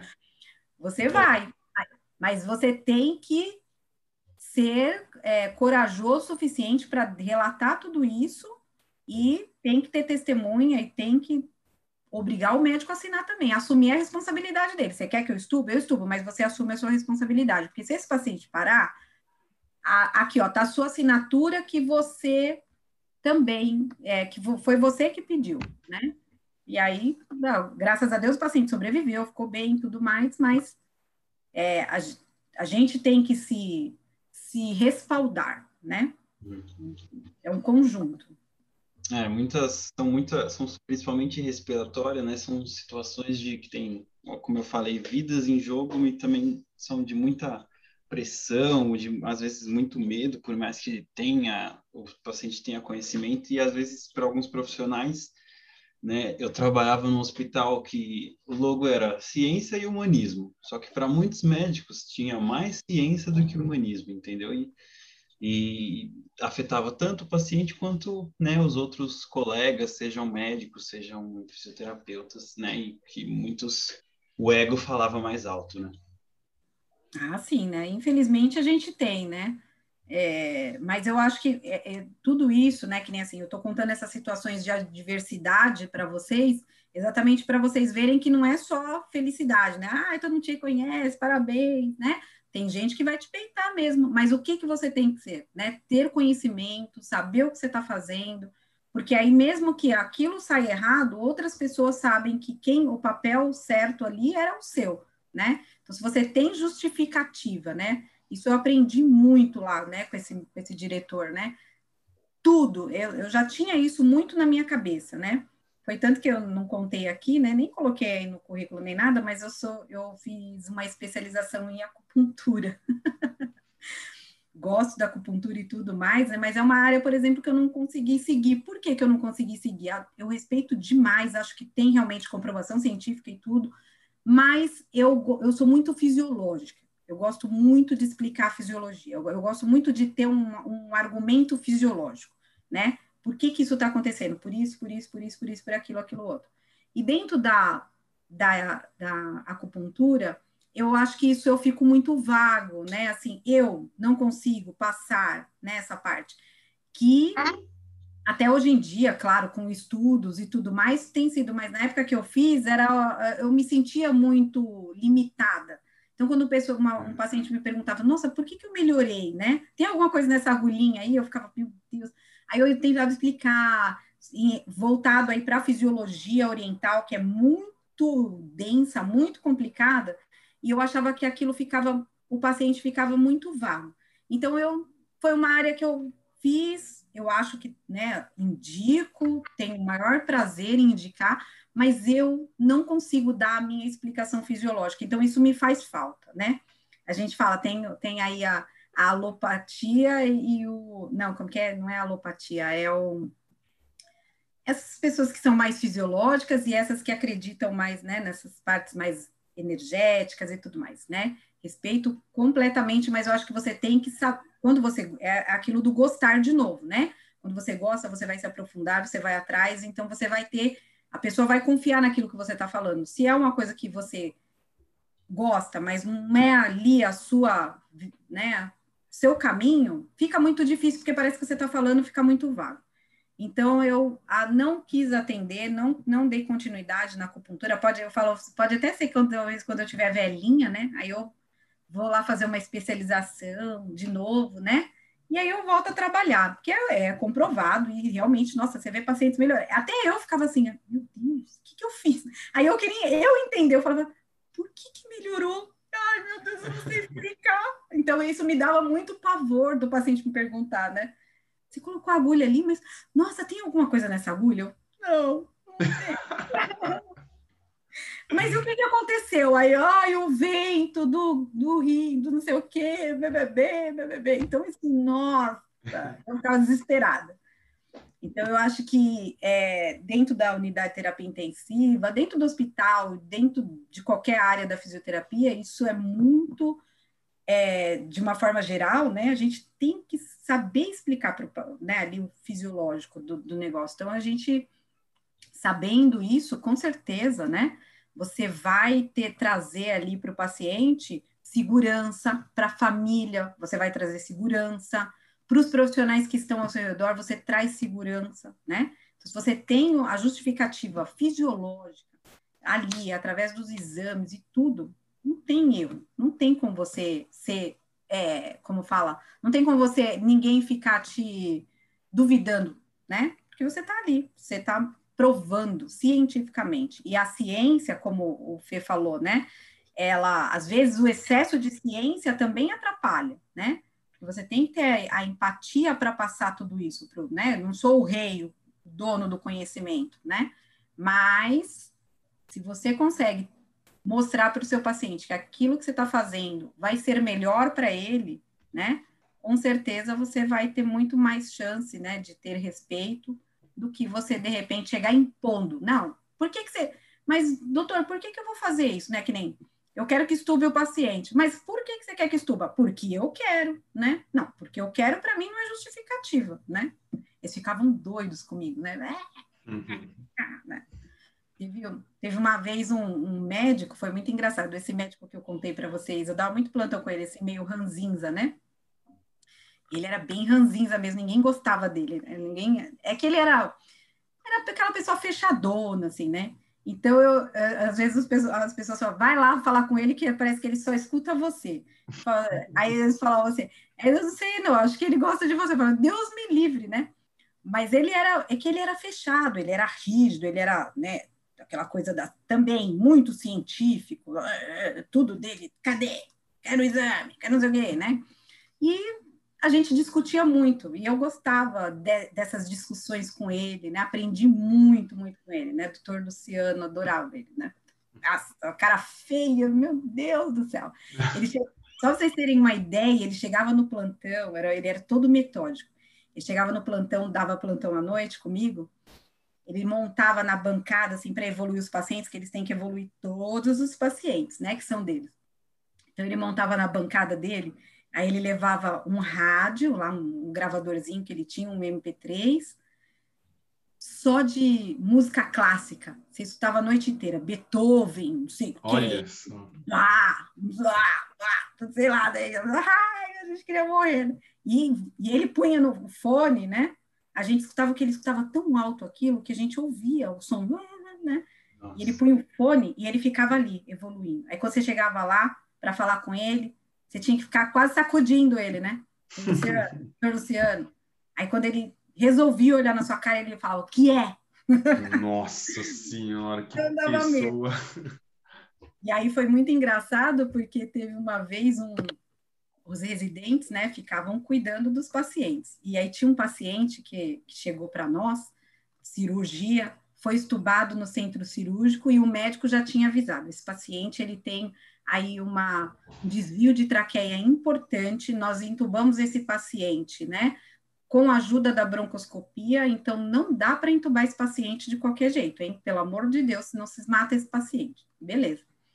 E eu lembro que ele estava de plantão comigo Uh, e aí o paciente, esse mesmo paciente entrou em insuficiência respiratória, em franco desconforto. Falei, esse paciente precisa ser entubado. Aí o residente falou assim, pode deixar que eu entubo. Um R, acho que era R2 de clínica, né? Não era, já não era da terapia intensiva, não era da pneumo. Eu falei, olha, você me desculpa, mas eu prefiro chamar o doutor Luciano para entubar. Ele falou: não, que não vai chamar ninguém, o paciente é meu, eu vou entubar esse paciente. Eu falei: você não vai entubar esse paciente, porque esse paciente tem isso, isso, aquilo, aquilo. Mostrei no raio-x, olha que o desvio, o anestesista falou que ele não conseguiu entubar, precisou chamar bronco, então vamos chamar o doutor Luciano para decidir. Eu, eu, acho que ele é o cara, né? Porque ele tem mais experiência, eu acho que ele vai conseguir entubar o paciente. Não, enfermeira, e já começou a me né, passar por cima de mim, porque todo mundo passa por cima de mim mesmo, né? Meu tamanho enfermeira, monta aqui tudo direitinho aqui que a físio vai me ajudar. Eu falei, eu não vou te ajudar, sinto muito, mas eu não vou te ajudar, não. E aí a enfermeira, e aí, Dani, o que, que a gente faz? Eu falei, que, que a gente faz? Chama o doutor Luciano. E eu não tenho coragem de ir lá chamar, porque ele estava tirando a soneca da tarde, depois do almoço. Quem vai chamar ele? Eu falei, eu vou. Aí ele, o, o residente louco, Vai, aí a enfermeira começou a montar para o residente tudo lá. Eu falei, olha, vocês vão entubar esse paciente, vocês vão prejudicar esse paciente. Eu falei, eu vou lá chamar o doutor Luciano. E o, e o residente não queria que eu chamasse. Falou, não, não vai chamar. Eu falei, vou sim. Eu não vou te ajudar que eu vou lá. Fui lá, chamei, doutor Luciano, acorda aí. Ele, o que que é? Aí eu falei assim, ó, então vou entubar o paciente lá do leito 2 lá, ó. e o paciente aquele do desvio da traqueia, lembra? Ele levantou correndo, foi lá, ele era grosso, empurrou o residente. Aí o cara, não, e o cara, quando eu cheguei lá, o cara já tava com tudo, já tava com o tubo, já tava com o laringo na garganta do paciente e o tubo lá para colocar. Ele empurrou o residente, sentou o paciente, avaliou o paciente, intubou o paciente sentado, claro que se rapidinho ali, né? Intubou o paciente, e aí eu lembro que ele pegou e meteu um croque na minha cabeça no meio de todo mundo e falou assim: da próxima vez você não me chama na hora do meu sono. Aí... e aí o residente ficou com. Não, não, olhou na minha cara o resto do tempo lá que ele ficou dentro da UTI, que eles passavam uns dois meses lá. Ele não olhou na minha cara. Mas ele falou assim: ela fez certo, porque se você fizesse isso daqui que eu estou fazendo, você não tem prática. Se você fizesse isso, se você fosse entubar esse paciente, você ia matar ele, né? Com certeza você ia matar o paciente. Aí ele deu o croque e falou assim, da, aí ele deu a bronca no residente, né? Aí ele falou assim, da próxima vez você tem que ter o seu limite. Aí ele falou, da próxima vez, é, deu o croque falou, da próxima vez, pá, não me chama no meu, na minha soneca, né? Então, assim, eu me senti mal pelo residente, mas ao mesmo tempo me senti aliviada, né? Então, assim, você tem, você ali, né? É, é, porque nós dentro da intubação, dentro do procedimento, a gente é um papel fundamental ali, que a gente que vai manter a ventilação. Então, eu ia ver aquele paciente ficar sofrendo ali com risco de parar e tudo, né? Então, é muito complicado tudo isso, né? A gente tem que. Claro que se eu não tivesse justificativa, conhecimento, você acha que eu ia lá mexer no leão lá? Deus me livre, né? Eu ia chegar e falar, você tá louca? Aí ia me desmoralizar lá no meio de todo mundo, né? Mas eu tinha segurança de que realmente, né? A enfermeira, todo mundo sabia, mas ninguém quis peitar lá o residente, falei, ah, sinto muito. Eu, eu não vou entrar nessa onda aí de jeito nenhum, que depois, o que que acontece? Se você participa de um procedimento desse, e foi omisso, você, se for julgado no comitê de ética, você entra também, porque você foi omisso à ação do médico. Já vi pessoas participando de, de julgamentos, né? Profissionais, colegas meus, participando de julgamento porque foi omisso a. a Ué, mas é o médico mandou, Ué, mas você não tem argumento para falar que aquilo não era. Né? Então você fica meio que ali na mão dos outros, né? Infelizmente. Quem, e, a, e sempre, infelizmente, né? A corda sempre vai quebrar para o lado mais fraco. Né? É. E ainda mais, né? Eu vejo que profissionais têm que lidar com essa situação, né? E ver ainda mais na pandemia. Eu queria te perguntar, né? Por mais que você não esteja lá vivendo o dia a dia, né? Consequentemente, tem, tem vários amigos que estão. E eu queria perguntar, né? Porque na internet, até mesmo na TV, infelizmente, o nosso presidente tem muita desinformação. E eu queria saber o que você acha, né, por, pelos relatos dos seus amigos, que é a realidade de hoje, né? Que a gente sabe que estamos em colapso, né? Mas às vezes a mídia mostra uma coisa que geralmente não é o que está acontecendo, né? esses tempos atrás teve o professor Luciano, né? O coordenador do nosso curso relatou que teve uma reunião dos professores que muitos que estão na linha de frente comentou que o, hoje em dia, na situação que a gente está, não existe isso de, de grupo de risco, né? Tá tendo criança, tá tendo jovem, tá tendo adulto, tá tendo idoso. E eu queria entender melhor, né? O que, que você acha sobre isso, né? Os relatos que você conhece. É, realmente, assim, eu acho que é, a, a, mídia, infelizmente, né, ela, ela relata, assim, que é, isso a gente percebe até muitas vezes no, fala assim, né, durante uma reportagem ali, quando eles vão falando, é claro, é claro que eles não entendem, né, e tudo mais, e vão falando do jeito deles, né, mas existe, assim, uma desinformação muito grande. Eu acho que o que eles relatam lá não é nem um terço do que as pessoas estão passando aí fora, né, é, só de você pensar, né, que é, para quem tá, trabalhou dentro de uma unidade de terapia intensiva, você pensar num paciente entubado numa UPA é uma coisa assim que realmente já traz para você um cenário totalmente ruim, né? Então, eu acho que realmente é, é, é bem, é, pelo que eu tenho conversado com os meus amigos, é bem diferente do que está. Eles não têm relatado muito sobre criança, mas infelizmente a mortalidade de criança aumentou muito. É, é, eu tenho amigas que trabalham em unidade de, de, terapia intensiva neonatal e pediátrica, e principalmente a pediátrica, elas têm falado que aumentou muito o número de crianças assim internadas, com procedimentos que antes não eram executados assim com frequência em criança, como por exemplo, criança em prona, por exemplo, né, entubado em prona. Então assim, é muito doloroso, né? Você ouvir que eles não é um grupo aí que eles não estão dando muita importância, talvez por conta das aulas, né? Por conta das escolas, porque tá muito isso, né? Da economia e não sei o quê. Então, isso vamos, vamos falar do que do, da bola da vez, né? Que nem agora. Vai abrir de novo as escolas, né? Concordo, acho que precisa, realmente, mas será que é o momento mesmo? Porque, assim, por que, que não mostra nenhuma estatística dentro das unidades de terapia intensiva pediátrica? Não mostra, ninguém fala, né? E quando você liga, né, que nem tem uma amiga minha e eu falo com ela sempre, né, e eu pergunto, como que tá a situação aí? Ela fala, Dani, tá difícil, tá bem complicado, né? Tá, tem, tem muita. Quando naquela época que ficou todo mundo, né, é, confinado, aí abrir os shoppings, lembra, né? Sim. E ela falou, eu lembro que ela contou, falou assim, nossa, aumentou muito, é, de, é um monte de criança entubada aqui agora. Por quê? Porque as mães saíram e começaram a levar as crianças para dentro do shopping, né? Porque abriu o shopping, vão para o shopping, né? E aí o que aconteceu?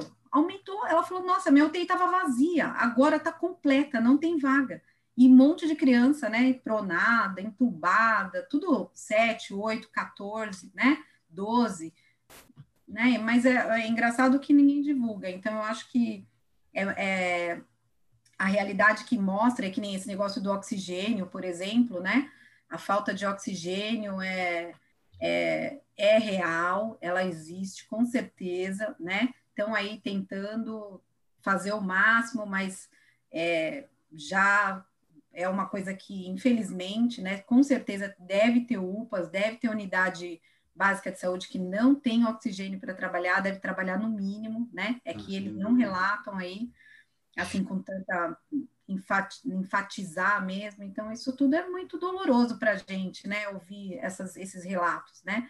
É, e quem está trabalhando lá, né? Eu falo, eu falo assim, ó, Deus foi muito bom comigo, porque eu eu sou muito assim, eu, eu, não consigo, por exemplo, né, ver um paciente sofrendo e, e, e, ficar, tipo, de boca calada ou, tipo, passar por ali. Não dá, não dá. Eu não vou, eu não ia conseguir ficar num lugar desse vendo tamanha, quant, quanta coisa ruim, errada acontecendo ali e ficar, tipo, omisso ou, ou mesmo não conseguir. Aquilo me frustra demais, assim, não dá o, o, o tratamento para o paciente, né?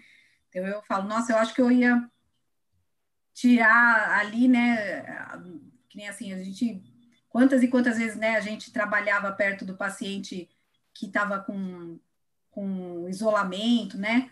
KPC, eu lembro que eu estava grávida da minha filha e os alunos precisavam de ajuda dentro da semi-intensiva. Eu ficava, quando eu estava grávida, eu dava preceptoria no hospital, que aí no, no hospital que eu trabalhava, eu saí e fui para a enfermaria mas no, lá na, na, na, aqui na Unip, a minha unidade era semi-intensiva. E eu ficava na semi-intensiva com os, com os alunos, porque aí os alunos atendiam e eu dava o suporte, né? Mas várias vezes, eu grávida, eu me paramentava inteira e entrava dentro da sala dos, dos, dos pacientes com KPC, as enfermeiras ficavam loucas, sai daí, você é maluca! E eu não podia deixar um aluno, por exemplo, fazer determinada manobra errada no paciente para prejudicar o paciente ou posicionar aquele paciente de forma errada e eu estar tá ali olhando e falar, ah, mas eu não posso entrar, gente, eu tô grávida, né? Não dá, não, eu metia tudo lá, os, os EPIs, e, então eu acho que se eu tivesse agora, eu acho que eu já tinha tido corona, porque eu já tinha pegado mil vezes, né? Nossa, é eu não ia aguentar de ver essas coisas erradas, assim, essas coisas omissas que infelizmente a gente não tem visto. Então, realmente o cenário tem sido bastante preocupante, me preocupa muito quem está, assim, eu vejo na televisão falando, né, a falta de profissionais, os profissionais desgastados, né, Isso é uma realidade muito grande, gente. Vocês não têm noção quanto é desgastante você ter duas, três paradas. Imagina é, quando a gente tem uma parada dentro da unidade, é desgastante. Agora, você imaginar você ter duas, três, cinco paradas. Uma vez um amigo meu falou, Daniela, parecia que eu estava dentro de um, sei lá, dentro de um morteiro lá, de tanta gente parando ao mesmo tempo ali, a gente sem conseguir fazer o, da, né, o melhor da gente, né? Um salvou, você ficava meio que passando nos lugares para ajustar o ventilador ali, aquela coisa toda, você, né? É muito complicado tudo isso, né? Então, é, é, é eu acho que assim, o que a, a mídia mostra, é, o negócio está bem pior, infelizmente, né? Eu acho que mais do que nunca a gente tem que se unir todos, assim, né? É nós, por, por exemplo, né? Que, que eu, eu até penso, né? É, eu às vezes fico pensando, né? É que eu, se precisasse, né? Talvez até fosse, mas é que limita muito, né? Assim, por exemplo, ah, eu queria estar tá lá atendendo, né? Mas não dá, porque eu tenho a, as aulas, né? Me comprometi com todas as aulas. É muito difícil você, né, lidar com tudo isso ao mesmo tempo, né? E o que a gente pede, o que a gente reza é para que as pessoas que estejam lá estejam dando o seu melhor, né? Sim. Conhecendo ali, né? Hoje, é, semana passada eu tive assisti um webinar, até se vocês quiserem, é bem legal de ventilação não invasiva para vocês que gostam da RESP aí. É sobre insuficiência respiratória, uso da ventilação mecânica não invasiva na insuficiência respiratória do paciente COVID. Tá no Olha eu fazendo propaganda aqui, mas acho que é tudo é válido, né? Não sei se pode ou não, né? Mas é válido, né? É no site da Resmed, Resmed Latam. Eu assisti essa aula e ela tá lá, tem um webinar lá sobre isso, bem legal, sabe? Falando só sobre a não invasiva que tem sido foi discriminada por um tempo aí no Covid, né? Inicialmente, agora tem sido mais utilizada. Então eles foram dando vários toques aí. E uma coisa que eles falaram e é muito importante, né? Os profissionais muitos profissionais estão aprendendo a trabalhar agora, dentro do negócio, no meio do furacão, no olho do furacão, né?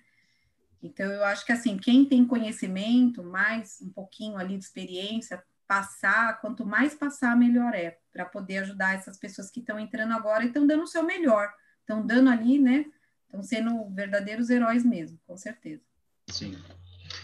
E a gente não tomar mais do seu tempo para finalizar, eu queria pedir para para você dar um recado, né, pegando esse gancho do, do Covid, né, para as pessoas que estão em casa, conseguem ficar em casa e às vezes, né, furam quarentena, infelizmente, gente vê, e um recado para os alunos, né, que têm interesse tanto na respiratória, né, ou na fisioterapia em geral, né, só para a gente dar uma finalizada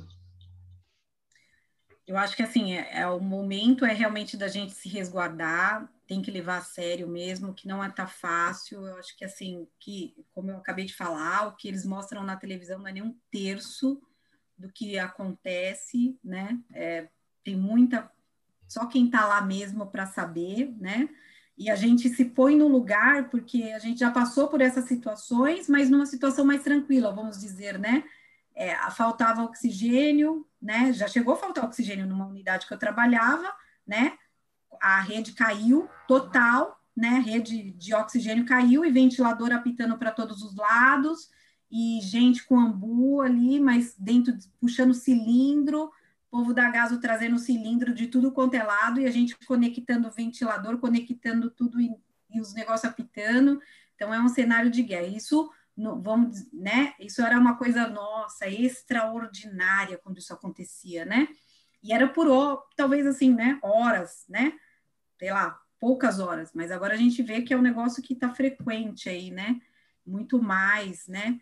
E falta de insumos, né? Falta tanta coisa, então eu acho que as pessoas têm que se conscientizar que realmente o negócio é feio mesmo e há, há o risco e o risco é iminente para todos. Hoje não tem mais ninguém que está livre, né? Como você mesmo falou, não tem mais grupo de risco. Todos nós estamos dentro do mesmo barco, infelizmente, né? Então, mais do que nunca, se cuidar, usar máscara, lavar a mão, manter o distanciamento, né? É claro que não dá para você, tem coisas que você vai ter que fazer, mas que você faça com segurança, com consciência, porque eu acho que assim, ó, é, nós trabalhamos, principalmente ó, dos profissionais de saúde, né? vários se contaminaram, mas vários também não se contaminaram. Tudo é, é tudo é você se cuidar também, né? Claro que o risco é muito maior, né? Mas se você precisa sair, ponha a sua máscara, use a máscara adequada, lave suas mãos, use álcool gel, né? É, mantenha o distanciamento, tenta seguir as regras que estão sendo impostas naquele momento, né? Não, é, não por exemplo, é essencial a gente trabalhar, é, é essencial a gente estar tá, fazer, por exemplo, vai no mercado, né? É precisa ir no mercado? Precisa, ninguém vai passar fome, precisa comprar comida, né? Mas eu vou, eu vou com segurança, vou de máscara, uso a minha máscara adequadamente, mantenho o distanciamento, lavo a minha mão, chego em casa, lavo, né? Então, faço as coisas direito. Isso reduz muito a chance de se contaminar e contaminar outras pessoas, né? Então, acho que isso é o principal. E para quem tá, né, quem é da fisioterapia, quem quer seguir a área da fisioterapia, né, eu acho que isso é um, um, uma experiência, assim, apesar de vocês estarem distante de tudo isso, mas é que as consequências disso vocês vão pegar lá na frente, né?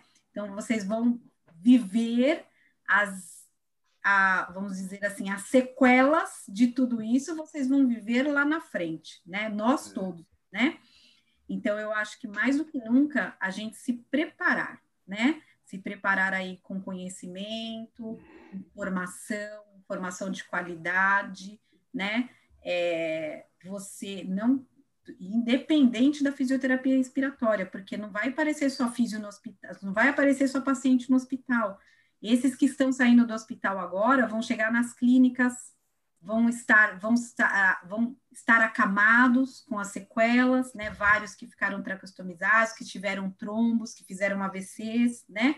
São pacientes que vão ficar por muito tempo, né? Acamados, vão precisar dos nossos cuidados de reabilitação. Então, assim, conhecimento, né? Conhecimento, atualização, nunca desistir de estudar, jamais, né? A gente vai estudar, a gente estuda a vida inteira, né?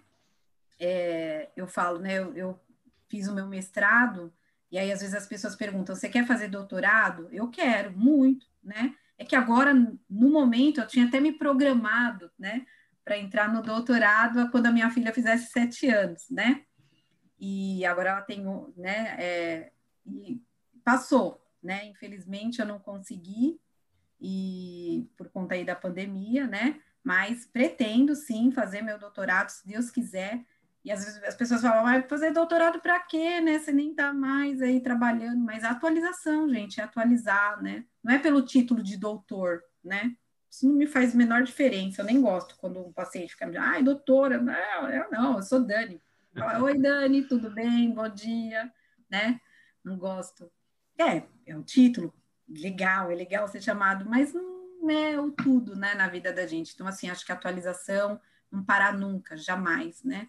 É isso que a gente precisa aí o tempo inteiro, se atualizar nas informações, porque principalmente que vocês que estão agora aqui estudando, né?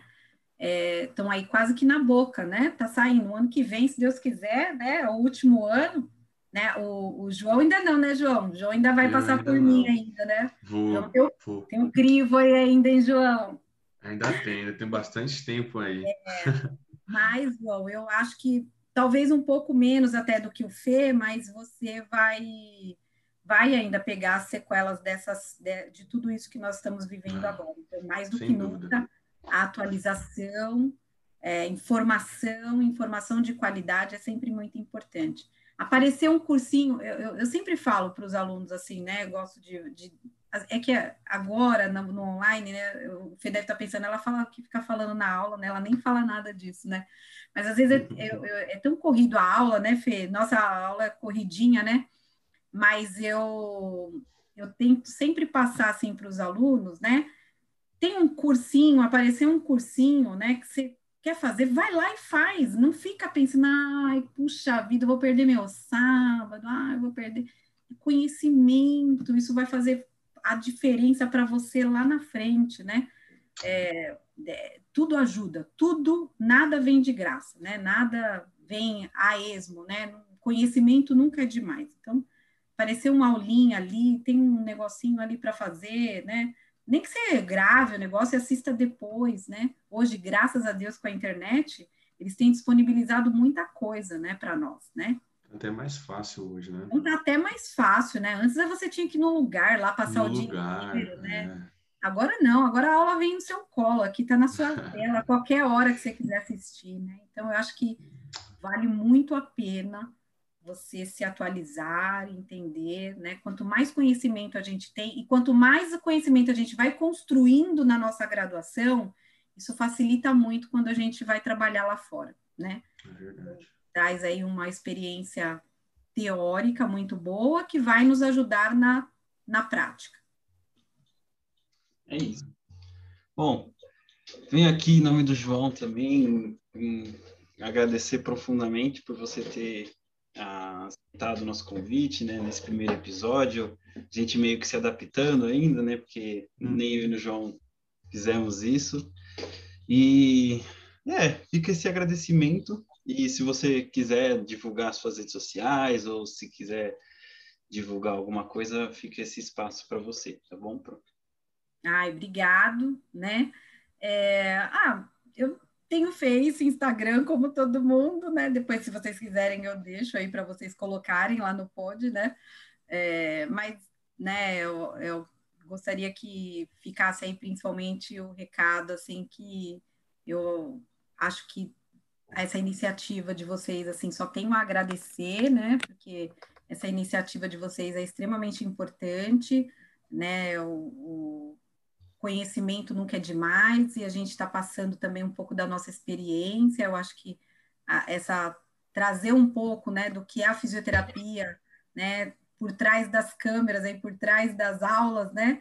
Isso é muito legal para nós, né? Eu gosto muito, né, de falar, de contar casos, essas coisas. Pena que não dá muito tempo, né? Sim.